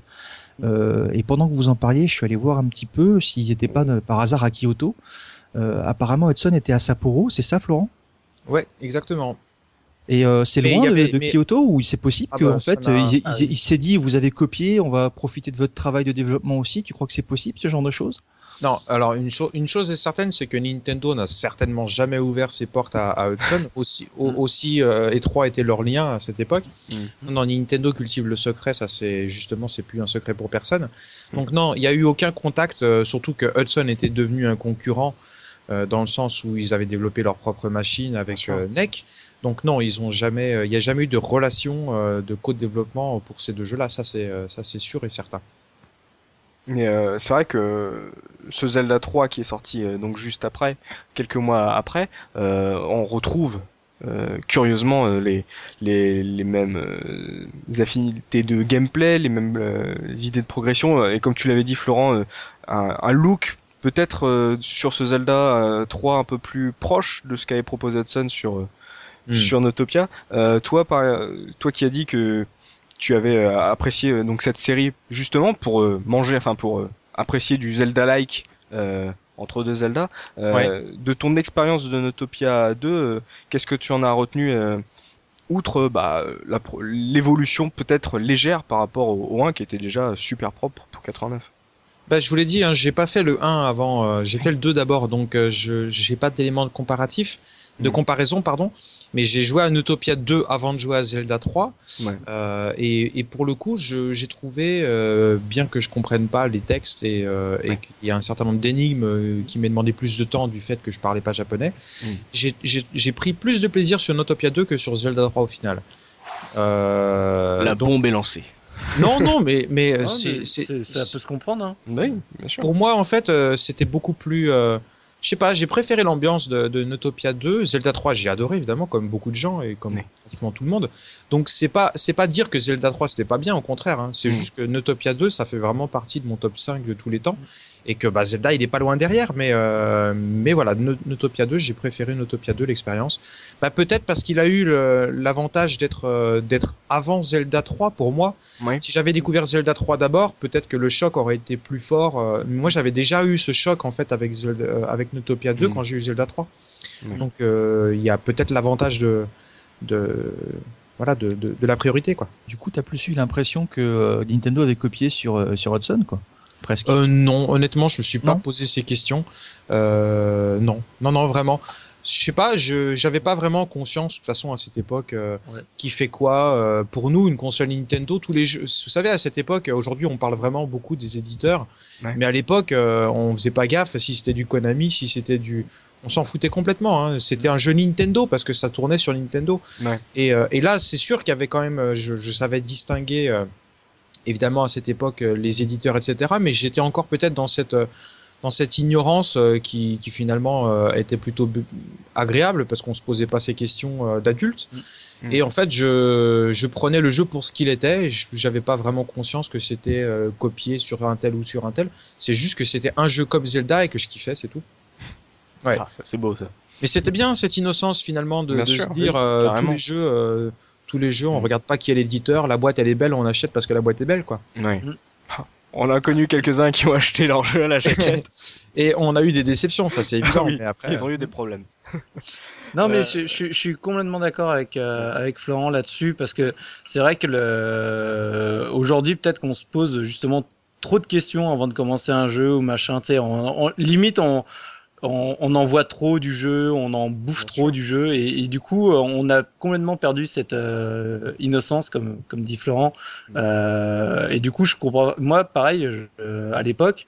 Euh, limite, j'en avais rien à cirer de qui c'est qui avait fait le jeu du moment que je m'éclatais sur le jeu, c'était tout ce qui comptait quoi.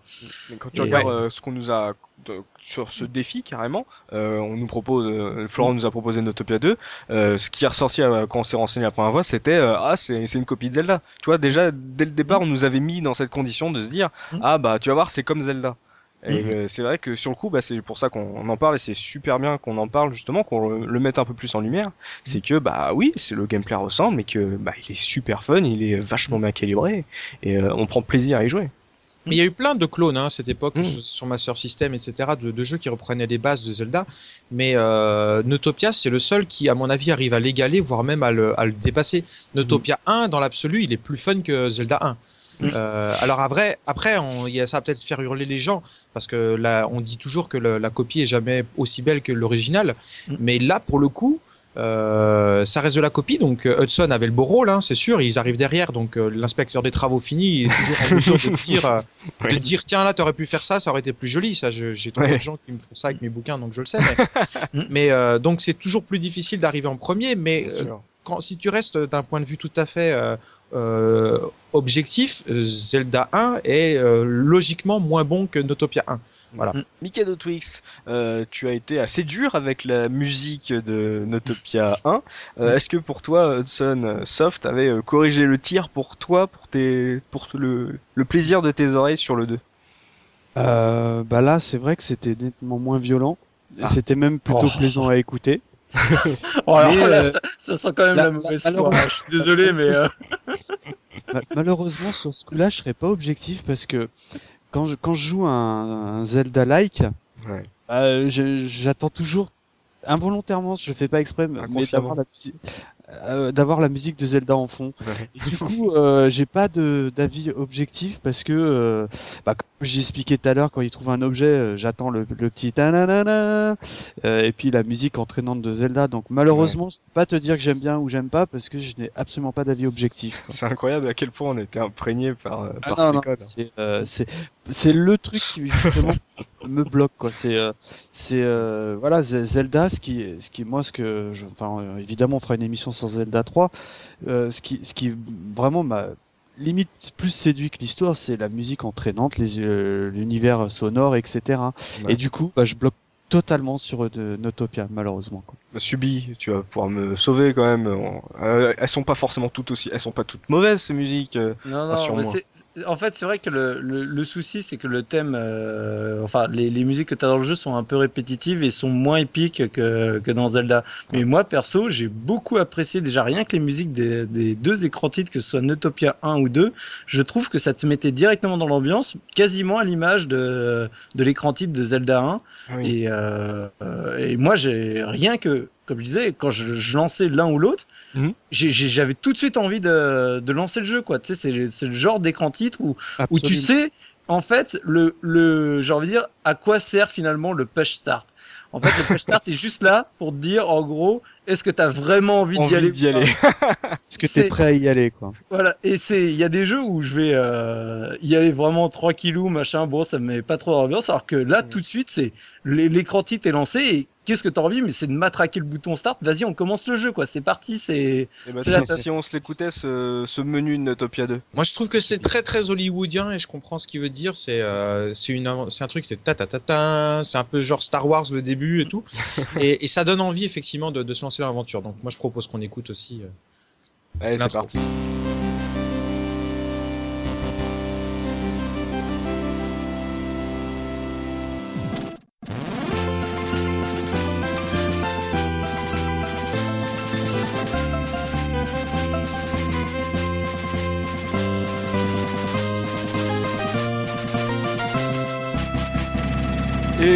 Effectivement, ça donne envie de, de lancer euh, ce Notopia 2. Je comprends. Et je ne suis pas d'accord avec vous, Bicado Twix. euh, vous êtes bien trop euh, dur avec euh, cette musique. Ah non, non, mais je suis pas objectif, hein, je viens de te le dire. Donc, euh, je, je, je suis pas Subi, moi. Subi, il aime tout, tu sais, même, euh, même les boosts sur Master System. il Oh, adore. ça n'existe pas une bouche sur Master System, Donc, on te l'a euh, déjà à, dit. à ce moment-là, je veux dire, je, je préfère même pas me, me donner euh, mon avis parce que euh, il ne sera évidemment pas objectif, quoi. Et bah, essayons d'être euh, légèrement. euh, Enfin, on s'en fout d'être objectif aussi. On est là pour euh, pour kiffer un jeu ou le détester. On, on est des joueurs, tout simplement. Non, Subis mais toi en soi, euh, Oui. en soi, pardon, la, la musique est très bien. hein, C'est, Oui. euh, il y a dans rien ta à tête que ça se passe, c'est psychologique. c'est- ce que j'allais dire, c'est les joueurs qu'il faut changer. Je veux dire ça à ma femme, elle va être contente. Et euh, non, mais c'est par contre vraiment euh, le- dans le premier, moi, moi, Mm. au-delà de, du fait de Zelda fanboy, blabla, ça m'a vraiment vraiment gêné quoi. Voilà. Mm. Mais beaucoup moins dans le second. hein. D'accord. Et finalement, euh, Subi, euh, Sonotopia 2, euh, tu l'as préféré au 1 ou euh, bon, c'était finalement, euh, vu que tu l'as fait en parallèle, c'était une expérience assez similaire? Oh, je, je l'ai préféré au 1. Je- Ah. euh, le, le 1 est très bien et le 2, Ouais. j'ai vraiment pris beaucoup, beaucoup de plaisir à le faire parce que justement, on, comme, comme disait Florent, on arrive à un stade où on est assez proche aussi de, de Zelda 3 Mm. et du coup, euh, j'avais adoré Zelda 3 et j'aime vraiment autant euh, Notopia 2. Je trouve extrêmement intéressant. Ouais. Euh, il y a que sur les donjons qui du coup sont un peu moins, euh, j'ai envie de dire épiques que ceux de, de Zelda, mais Ouais. la progression, les différents décors que tu croises, parce que pareil, là, tu as vraiment une vraie variété au niveau des décors euh, Mm. sur la map, l'histoire qui est vraiment, moi j'ai- j'ai j'ai bien apprécié, les boss. euh, et, parce que pareil, on n'a pas parlé du boss, mais moi j'ai- j'aime beaucoup le design du boss final. Euh, Durs, je le trouve Ouais. très classouille. Et, euh, et du coup, j'adore euh, aller le, le titiller. Oh, c'est joliment dit classouille, titillé, c'est Donc voilà, donc, gentil. Et T'as fini les deux, deux- Soubi? Tu as fini les deux? fini les deux du coup? Ouais, j'ai fait les deux. Oh, En une semaine, respect quand même. Le hardcore. Du coup, du coup euh, sans- je me permets parce que moi, j'ai malheureusement pas eu le temps de, de prolonger la- l'aventure, mais tu, tu les plies en combien d'heures, euh, grosso modo, les deux? Alors après, c'est c'est toujours ça. Des... Moi, c'est c'est le truc qui me dérange toujours quand tu dis euh, en combien d'heures tu l'as plié, parce que ça dépend vraiment de ta manière de jouer. Et Bon, alors, Si version euh, Mikado, parce que version Soubi, euh, il mais. C'est en fait moi j'ai mis à peu près euh, j'ai mis un peu plus de temps sur le 1 que sur le 2 euh, même si au, en soi ils sont à peu près équivalents en, en, en durée de vie, j'ai dû mettre une quinzaine d'heures euh, sur le premier et peut-être 12 heures euh, sur Notopia 2 parce qu'il est un peu plus guidé encore que que le premier. Mais en Mhm. fait c'est c'est un jeu qui est qui est pas très très long, mais ça pour moi ça n'a jamais été un défaut. Bien Un, sûr, ouais. un- un jeu qui je préfère qu'il soit plus court mais très dense et surtout je sais que aujourd'hui je vais au moins pouvoir le terminer finir. oui. que, que des jeux à rallonge mais euh, dont Ouais. la durée de vie est rallongée de manière complètement artificielle. Mm. Donc euh, pour moi ça aussi c'est un point positif de Notopia parce que du coup il est euh, tout à fait accessible, euh, tu as une bonne aventure dans une euh, entre 12 et 15 heures de jeu. Mm. En ligne droite, ouais, tout à fait. Moi, c'est c'est aussi une des qualités euh, pour moi. Voilà, 10-12 heures, Mm. ouais, allez, on va dire 15 heures peut-être quand même pour Notopia 2, mais en, en ligne droite, ouais. En Et plus, ça ça. reste, un- ça reste une bonne durée de vie pour un jeu d'aujourd'hui en plus, donc euh, Ouais. Enfin, dans, dans un jeu type Zelda, c'est une faible durée de vie parce que maintenant, un Zelda, ça va être euh, toujours forcément tourné autour des 40 heures. Moi, je trouve que c'est Ouais. un peu trop. euh, justement, t'as- Mm. ils, ils vont tirer sur la corde un peu pour, euh, pour atteindre cette durée de vie et je trouve ça un peu dommage. oui, d'accord. Euh, dopamine, toi, tu as eu euh, donc tu as eu quelques réticences sur le premier, euh, surtout sur le gameplay. Tu as eu quelques problèmes à, à t'en remettre.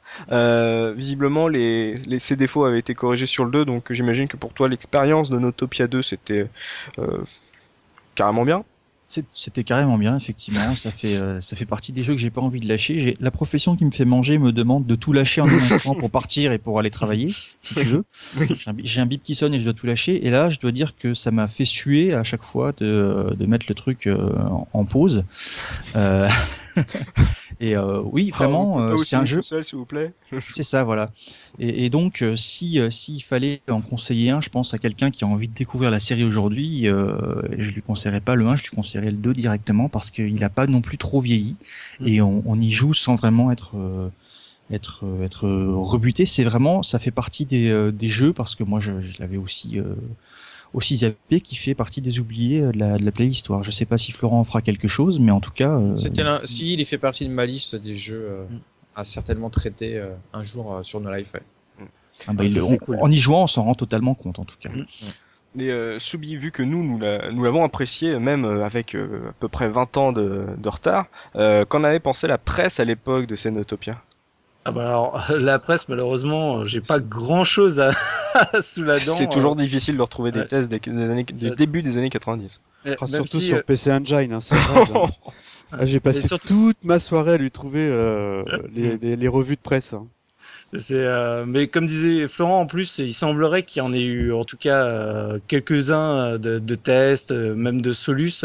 Tu, tu, nous avais dit, Florent, c'est dans Joypad ou Joystick qui aurait? Bah dans les deux en fait. Hein. Euh, dans les deux, il a été testé, je crois, et euh, de toute façon, moi, je l'aurais pas découvert sans, sans les magazines de cette époque, hein, puisqu'il n'y avait mm. pas Internet. Mm. Donc c'est soit Joypad, soit Joystick qui me l'ont fait mm. découvrir. Ça devait être dans le numéro 2 ou 3 de Joypad euh, que qu'on a découvert, euh, enfin qu'ils ont testé euh, d'Utopia 2. Et il y avait même une Solus. Donc, vous voyez, c'était, il avait été extrêmement bien noté. Je crois qu'il avait de mémoire hein, 91 ou 92 un truc comme ça. Alors du coup, le, moi le seul test que j'ai, c'est justement ces consoles plus et donc euh, l'intérêt qu'il a eu, euh, c'est 91% à la fin où justement ils disent que c'est un, un, jeu type à la Zelda qui est très réussi. Et euh, donc euh, avec une parce que là c'est le 2, hein. je parle de c'est un test du 2. Donc avec une très bonne jouabilité, hein, ils disent impeccable, rien à redire. Euh, l'animation pareil nickel, les graphismes ça a beaucoup plu. Après voilà, le seul bémol euh, et là je pense que ça va faire plaisir à, à Mikado, c'est que du coup ils notaient sur la bande son où ils disent que c'est des musiques d'ambiance agréable plus que des mélodies. Mhm. Ils sont, voilà, ils sont un peu plus durs sur, sur la musique. Par contre, le test reste quand même euh, très très rapide. Hein. C'est vraiment, euh, on, on, raconte euh, juste un peu l'histoire. Le, le, gameplay est assez peu décrit. Il est décrit vraiment à la manière, euh, j'ai envie de dire brute à la Zelda où on dit bon en gros, t'as des items, t'as des donjons, tu vas faire péter les murs. Mhm. Et limite, ça va pas beaucoup plus loin en tout cas dans le test de, de console plus. Mais tu as le nom du testeur? Alors, euh, il y avait Matt qui a donné un, un point de vue et le, le deuxième, parce que tu sais, c'est pareil, les, à l'époque, les tests, ils n'étaient pas signés. C'était le héros du jeu, Matt Murdock. oh, c'est beau. et sinon, tu avais euh, Kennedy Kun qui l'avait également euh, commenté. Euh, mais voilà, après, la vraie description du jeu, comme je dis, euh, a fait euh, un paragraphe, quoi. Bah, pendant que vous êtes en train de parler, je suis sur Abandonware Mag, hein, qu'on ne citera jamais assez, et je suis justement euh, tombé sur le joystick euh, qui m'avait fait découvrir le jeu.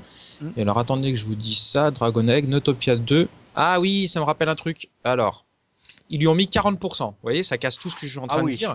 Mais je, il me semble, il faudra regarder, c'est TSR qu'il avait testé. Il y avait eu un erratum dans le, dans le numéro suivant en disant on s'est trompé. Parce que de toute façon, euh, si on lit la conclusion, après autant d'éloges, vous vous dites très bien que si je vous dis que cette aventure est tout simplement géniale, je serais encore bien en dessous de la vérité, 40%. Donc, il y a un problème avec la note.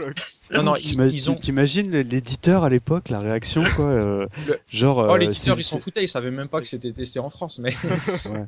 Mais euh, non, non, bah honnêtement, euh, il, le test est dithyrambique et, euh, et dans le, il faudra que je regarde. Euh, je vais essayer de chercher pendant qu'on continue de parler, mais il a eu 40% dans joystick, mais c'était évidemment totalement biaisé. C'était pas le cas puisque il, il l'a couvert d'éloges. Mais en tout cas, comme, dit Florent, je pense que les gens, les testeurs à l'époque, en tout cas, l'ont vraiment apprécié parce que même si je reprends le commentaire de Kennedy Dakun, il, il, termine en disant, euh, voilà, le monde à explorer est immense, l'aventure est riche et passionnante, quoi. Tu, tu sens vraiment que, que... ne sortent pas en Europe. Oui. c'est un peu, euh, ça, ça, ça, ça, devrait être un peu le, quand tu vois des jeux de cette qualité, c'est un peu le, le, message qui devrait sortir. Quoi. Surtout qu'à l'époque, on pouvait le trouver en anglais, donc euh, c'était euh, évidemment moins rebutant que de l'avoir en intégral japonais. Quoi. Les, les, les, jeunes joueurs passaient en import et euh, claquaient leur thune là-dedans, hein, certainement. Bah moi, moi Zelda, je l'avais fait en anglais, c'est comme ça que j'ai appris un petit peu à parler anglais, quoi. donc une seule revue de presse, donc Console Plus, et la coquille de Joypad de TSR. Ouais. Euh, vu que euh, pendant que Looping est parti euh, très loin au concert des Poetic Lovers, euh, c'est euh, Papy Mikado qui se charge des fameuses anecdotes. Papy Mikado, avez-vous des anecdotes sur Notopia Non. Ah mince. Non, bah oui, évidemment, j'ai fait mes petites recherches. Évidemment, c'est c'est curieux parce qu'on n'a jamais traité du, dans le PC Engine, donc c'est Ouais. un peu dur de trouver des choses, surtout sur des sites francophones. Mm. Euh, malgré tout, j'ai trouvé un truc qui, moi, perso, m'a m'a vachement emballé, c'est que le premier, bon, euh, tout le monde n'a pas la chance d'avoir une PC Engine et tout, donc euh, on peut le trouver en ROM. Et euh, ce qui est bien, c'est qu'il y a une équipe qui, qui l'a traduit intégralement en français, le premier. Mm. Donc euh, je l'ai testé, ça fonctionne. Bon, c'est pas c'est pas un français euh, à tomber par terre, hein, parce que, mais euh, bon, si t'as des lacunes comme moi en anglais, c'est parfait. En même temps, l'original, c'est pas un anglais à tomber par terre non plus. Hein. Oui. oui, oui, c'est de l'international presque. hein. Tu as euh, réussi à te paumer sur un jeu qui était traduit en français? Euh, ouais, je hein, je t'ai dit tout à l'heure en plus. oui, oui. Mais on le reprécise. Oui, faut le Ça, repréciser un ça, peu. ça, on l'a déjà dit, mais ça peut faire rebondir dans à la fin de Notopia 2. Oui. On a, le- on a le droit à, à suivre, donc Oh. euh, euh, qui laissait supposer un troisième. À suivre Et en je- 1991 donc. Absolument. Et en fait, je dis ça parce que euh, en cherchant un peu euh, sur le net, euh, j'ai découvert qu'il y avait une équipe qui s'appelle euh, Trozen Utopia qui, qui bosse ou qui bosserait parce que euh, au niveau euh, contenu, j'ai trouvé qu'un pauvre screen qui bosserait donc sur un Utopia 3. D'accord. Et quand tu lis le papier, ça a l'air hyper séduisant parce qu'ils annoncent un jeu beaucoup plus grand que le second, que tu peux avoir quatre personnages sélectionnables et chaque perso a sa propre aventure et ses quêtes secondaires. Et, euh, et le système euh, d'écran, donc euh, écran par écran quand on se déplace, Ouais. serait remplacé par du scrolling. Quoi. Mais euh, donc ce- cette équipe, c'est euh, une équipe spécialisée dans le Homebrew PC Engine, c'est ça? Euh, oui, absolument. Ils sont en train, ils bossent aussi sur un autre jeu euh, dont le nom m'échappe, qui est sur, euh, qui était sur PC Engine. Mais euh, malheureusement, euh, quand tu regardes le poste, ça date de quelques années. Et euh, il y a un screen qui, qui se bat en duel, donc ça sent hum, pas un fake, mais un projet avorté malheureusement quoi. Donc c'est dommage. Voilà. Alors euh, sinon, il y a un truc que j'ai trouvé super rigolo. Oui. C'est euh, dans Utopia euh, 2 quand hum, tu, il n'y avait pas les systèmes de sauvegarde, hein, comme on a longuement évoqué tout à l'heure, En- mais tu avais des systèmes de password. Oui. Et euh, ce qui est marrant, c'est quand tu tapes euh, dans le password Koala, donc avec un K majuscule, Oui. et ben t'as ton personnage qui a une tête en, en SD. C'est bon ça. Bon, ça sert à rien, mais bon, c'est sympa quoi. Et Bah, c'est- toujours dans C'était le les dans la cheat codes de l'époque. Ouais, ça- ouais. Ah, c'est, euh, Le Zelda de Zelda. euh, voilà. Ah, ça, c'était euh, plus facile, ça. hein. Oui, c'était plus logique, c'était plus facile. Bah, par exemple, moi j'ai juste petite anecdote là-dessus sur les, les noms. Euh, quand je jouais à euh, Daytona USA, euh, qu'il fallait donner son nom euh, à la fin. Moi je m'appelle Laurent, donc je t'appelle Lo, et Lo est un personnage de Virtua Fighter et qui est donc développé par la même équipe. Et j'avais droit à une musique spéciale. Et pendant euh, des mois, mon frère se demandait, mais pourquoi toi, quand tu rentres ton nom, t'as une, une super musique alors que je t'ai mis une race pas possible euh, à la course? Voilà, c'était c'était la petite anecdote à la cour de, de tonton Laurent. Absolument. euh, et toujours dans la page des passwords, Oui. quand on tape euh, That Entertainment Utopia, euh, ouais, non, mais il y a les underscores, il y a tout. Et ben en fait, on voit euh, un défilé de tous les monstres du jeu. Mmh, Ah. J'ai trouvé Le ça bestiaire. super sympa, quoi. c'est classe ça. Voilà. Ils sont amusés sur leur password. Ouais. Et, Mais là, euh, effectivement, ma- tu parles de, tu parles des- de la version euh, US. Hein, euh, Absolument. Bah oui, parce qu'en japonais, j'imagine même pas comment quoi. Non, Donc, ouais, euh, enfin, mais euh, ouais, quand j'y jouais, c'est vrai que la version US, je pense qu'elle n'était pas encore sortie ou elle n'existait pas. Enfin, j'en sais rien. Mais euh, on- il faut quand même préciser qu'il y a moyen de, de sauvegarder sans passer par ce système des passwords. Hein. Encore Ouais, une oui. fois, il faut euh, l'accessoire euh, Ten no Koe, comme euh, si, si j'ai bonne mémoire. Euh, pour sauvegarder, il était possible de sauvegarder, euh, voilà, directement, sans avoir besoin de passer par les. Moi, il y avait C'est 5 parti slots de jeux sauvegarde. compatibles. Ouais. Ah, Ah, je savais pas, ça, c'est génial, ça. Ouais, tu Et l'as là, fait, c'est un coup, accessoire pass- que tu peux le- rajouter. Le password, c'était dans la, dans la mesure où t'avais pas la possibilité de sauvegarder, alors. Tout à fait, Ou tout fait. t'avais pas l'accessoire. Ouais. Quand, quand Ah. tu vas voir la personne en- qui te donne le password, il te demande si tu veux le password ou si tu veux directement enregistrer dans le bouquin parce que c'est symbolisé par un espèce de bouquin.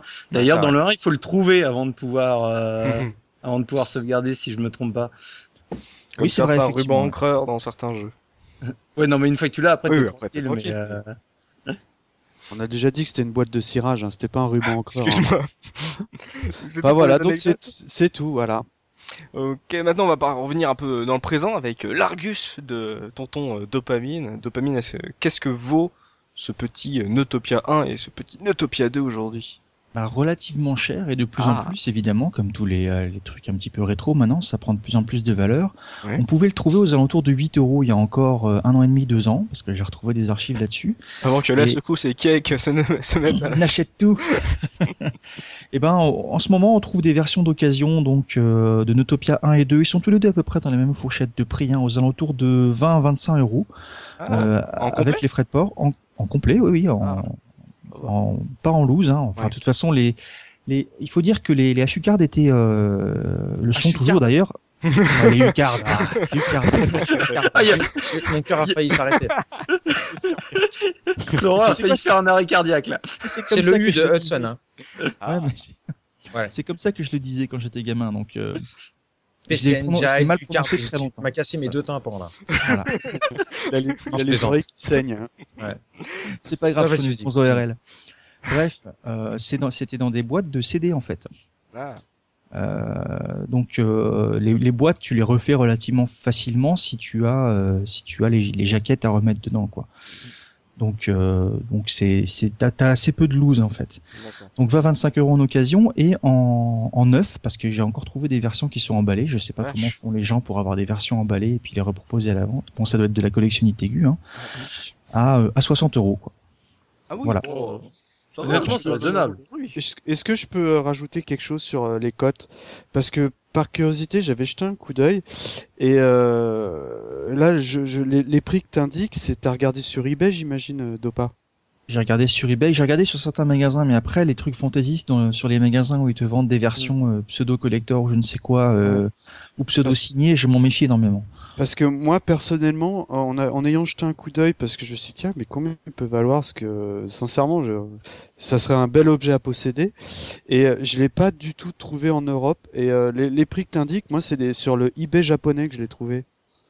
Et euh, par exemple, sur le Bon Coin, euh, inconnu au bataillon. Ouah. C'est vraiment, euh, c'est vraiment euh, un jeu qui est, euh, à mon, à mon avis, qui est hyper dur à trouver, quoi. Enfin, les deux, même. Bah, en Europe.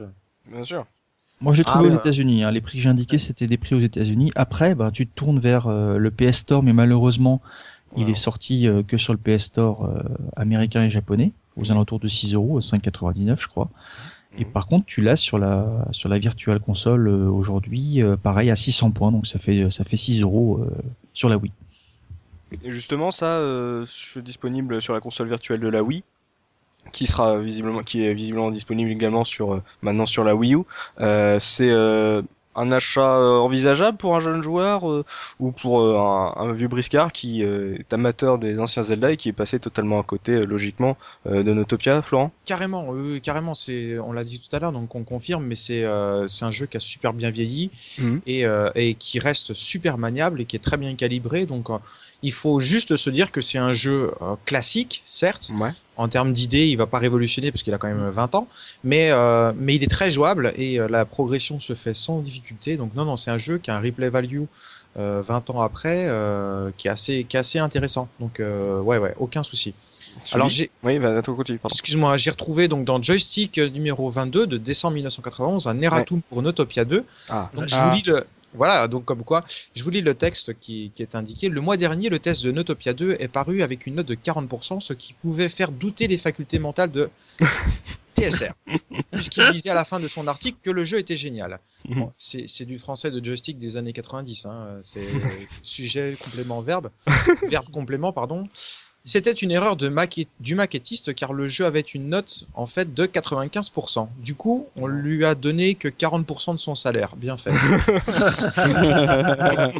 Ouais, 95, Donc voilà, c'est vraiment une très bonne 95 il a eu. c'est Ah bah c'est c'est une excellente note. euh. Ah non, il avait vraiment aimé. Hein, ça, ça- Et toi, Soubi, est-ce que tu le conseilles aujourd'hui euh, sur la console virtuelle, ce, ce Notopia? Ah oui, oui, oui, le... bah, comme je disais, je conseille d'autant plus le 2 que Oui. je trouve euh, meilleur, enfin en tout cas que j'ai plus apprécié. Faire un Euh, tir groupé, le 1 et le 2. Ouais, mais après, c'est pareil, tu sais, le, le, le 1 est vraiment très proche de Zelda, et je pense que tu peux vraiment faire le 2 sans avoir fait le 1, ça te pose pas de. Ah oui, ça, ça, ça gêne rien du tout. Hein. Ouais, t'as t'as pas de soucis particuliers, ça, t'as, tu perds rien. Ouais. Donc du coup, autant se lancer vraiment dans, dans le meilleur des deux. Mm. Et euh, franchement, oui, on peut y aller les, les yeux fermés, quoi. Moi, je regrette vraiment juste finalement qu'il n'y ait pas eu euh, de suite à Notopia. On, on sait pas ce qui s'est passé, on sait pas parce qu'il il- c'était clairement prévu euh, qu'ils en fassent un 3 quand tu vois la fin du 2 euh, il y a vraiment aucun doute euh, sur le fait qu'une suite était engagée Ouais. et je regrette vraiment qu'il n'y ait pas eu euh, cette suite parce que je pense que rapidement Hudson aurait euh, développé finalement sa, sa vision des, des Zelda. Sa propre serait- identité. Ouais, sa propre identité. J'y pense euh, là justement pour rester dans l'actualité quand on voit euh, l'histoire avec les, les Gianna Sisters où Ouais. euh, ce qui était euh, purement un clone de, de Mario Bros quand le premier était sorti et avait même fini par être euh, interdit et on voit quand maintenant les projets qui sont sortis euh, notamment avec celui euh, via Kickstarter Ouais. ça finalement donné une, une série parallèle avec sa manière de voir euh, le jeu de plateforme et je pense que du coup, euh, si on avait eu une suite comme ça euh, de Notopia, on aurait pu vraiment voir une autre manière d'aborder les, les jeux à la Zelda avec le même style d'univers. Et je regrette vraiment ce point-là, quoi. Alors, moi, je vais vous donner mon analyse, hein, qui est euh, qui est purement euh, spéculative, spéculatoire, je sais pas comment on pourrait dire, mais euh, je pense que s'il n'y a pas eu de, de Notopia 3, c'est tout Mhm. simplement parce que quelques mois avant, ils venaient de sortir le CD-ROM Ouais. et qu'ils étaient bien sûr en projet euh, de RPG euh, très important, donc pour lesquels ils avaient mis beaucoup d'argent, les Tenga et Makio notamment. Mhm. Euh, et, et ils voulaient mettre évidemment en avant ce RPG plutôt qu'un autre. Donc là, on était dans du action RPG, ce qui était un petit peu différent, mais je pense qu'ils voulaient pas non plus se tirer une balle dans le pied en sortant de jeux qui, euh, qui finalement reprenaient le même genre de vue euh, de dessus, euh, le même genre d'aventure un peu épique. Donc euh, je pense qu'ils n'ont pas voulu se disperser trop, ils ont mis toute leur énergie dans Tenga et Makio et puis, euh, et puis ils ont laissé tomber Notopia. C'est triste. Mais dix ans plus tard, euh, certains fans de Sega ont eu la même chose avec Shenmue. Eh ouais. Oh. non mais c'est vrai en plus, hein, il y a euh, la fin du, du, du, de Notopia 2. On va spoiler parce que de toute façon on sait tous comment ça se passe, mais le dernier boss il meurt, t'as le plafond qui s'écroule et il se retrouve en fait sous un tas de pierres et puis euh, je crois que t'as l'épée qui est plantée dans le cœur ou je sais pas quoi sous le, et on Dans, voit- dans, la, dans la pierre au-dessus. dans la pierre au-dessus, au- exactement. Et puis donc t'as le héros, t'as la petite musique, t'as un générique, et puis t'es toujours bloqué sur l'écran avec le tas de pierres. Et puis euh, à un moment la musique elle s'arrête, t'as l'impression que c'est fini, puis en fait tu vois le tas de pierres qui commence à bouger. et puis là t'as un texte qui apparaît à l'écran et qui dit euh, Notopia 3, non The End avec un point d'interrogation, euh, To be continued, euh, Notopia 3, 1980, 90, enfin il y a un Ouais. X à la fin. X, ouais. Voilà, XX euh, avait, et, et donc euh, c'était clairement annoncé qu'il y aurait un 3 et ils ne l'ont jamais fait. Donc on a un peu le syndrome Shenmue là. Mhm. C'est bien triste. Même si ça a provoqué beaucoup moins de scandales et de, et de folie furieuse, parce que c'est passé beaucoup moins, c'est beau, c'est passé beaucoup plus inaperçu auprès des gamers. Mm. Donc euh, si vous si vous aimez euh, les Zelda à l'ancienne et que bah vous avez une Wii ou une Wii U, bah laissez-vous tenter. C'est euh, donc euh, comme Florent et comme nous on l'a on vous l'a comme nous on l'a essayé, bah c'est un jeu qui, qui n'a pas perdu de sa qualité en termes de gameplay pur. Euh, ça ira pas très loin au niveau de l'histoire, mais vous allez quand même vous vous faire 15 bonnes heures de, de petits plaisirs d'action aventure. Ouais. Et je, je remercie vraiment sincèrement Florent de, de nous avoir euh, bah, lancé ce défi. Ouais. Enfin, c'est quand je lui ai demandé euh, s'il y avait vraiment un jeu qui, qui lui plairait de, de parler, qui, il m'a cité Notopia. Au début, je me suis dit oh, galère. Je pense que personne va l'avoir fait. Mm. Euh, est-ce que est-ce qu'on va vraiment jusqu'au bout ou pas? Et Mm. quand j'ai vu l'euphorie que ça a créé à la case rétro, Mm. je me dis au moins Florent, t'as fait sept personnes heureuses Mm. euh, en une semaine. Même si Looping et, et Oz euh, ne sont pas là, ils, ils ont aussi joué le jeu et ils ont Oui. kiffé aussi euh, leur race. Eh ben, Mais, c'est euh, bien. Mais, mais merci à toi. C'est en plus c'est- c'était très compliqué aussi euh, pour nous parce qu'on nous dit euh, on va on va recevoir Florent Gorge. euh, ah faut pas on essaie- on se dit on a, on a envie d'être un peu original. On va pas on va pas lui proposer euh, de parler de Nintendo, on va essayer de trouver un truc euh, un peu particulier. Et tu es venu avec cette proposition de Notopia, c'était du pain béni pour nous, ça leur, ça a permis de lancer ce, ce défi parce que les gens peuvent aussi se, se dire, bah tiens, la case rétro, ils arrivent la main dans les poches, ils sortent leurs leur deux trois petites anecdotes euh, mm. sur le jeu de leur, les jeux de leur enfance, et puis ils s'emmerdent pas trop. Et là, justement, c'était le coup de retrousser nos manches et d'essayer de, bah, de juste tester un jeu avec un peu de 20 ans de retard. eh ben, tant mieux, tant mieux. Ouais, mais avec euh, surtout beaucoup de plaisir, c'est ça qui est génial. Ça a été une vraie, vraie, euh, très bonne surprise, quoi. Eh bien messieurs, cette émission euh, va toucher à sa fin. Merci à toi Florent d'être venu sur la case rétro bah, pour nous faire découvrir ce Notopia, cet excellent titre PC Engine. merci à vous messieurs d'avoir relevé le, défi de, de, Florent vous plongeant 20 ans après dans ce jeu, cet excellent jeu Dodson Soft. Merci à vous de l'autre côté de votre écran de nous avoir suivis et, continuer de continuer à nous suivre en cette année 2013. Euh, On encore euh, plein de belles émissions à vous proposer euh, durant toute cette fin de saison 2. On se donne rendez-vous très prochainement pour une nouvelle émission de la case rétro. D'ici là, vous pouvez toujours nous retrouver sur la case rétro.fr si vous n'êtes pas occupé à compléter votre culture vidéoludique sur backbook.com avec l'anthologie du Framponnet volume 2 et le, volume 1 est hérédité donc faites-vous plaisir si vous ne l'avez pas. Chambi Champigore, t'en manges, t'es mort.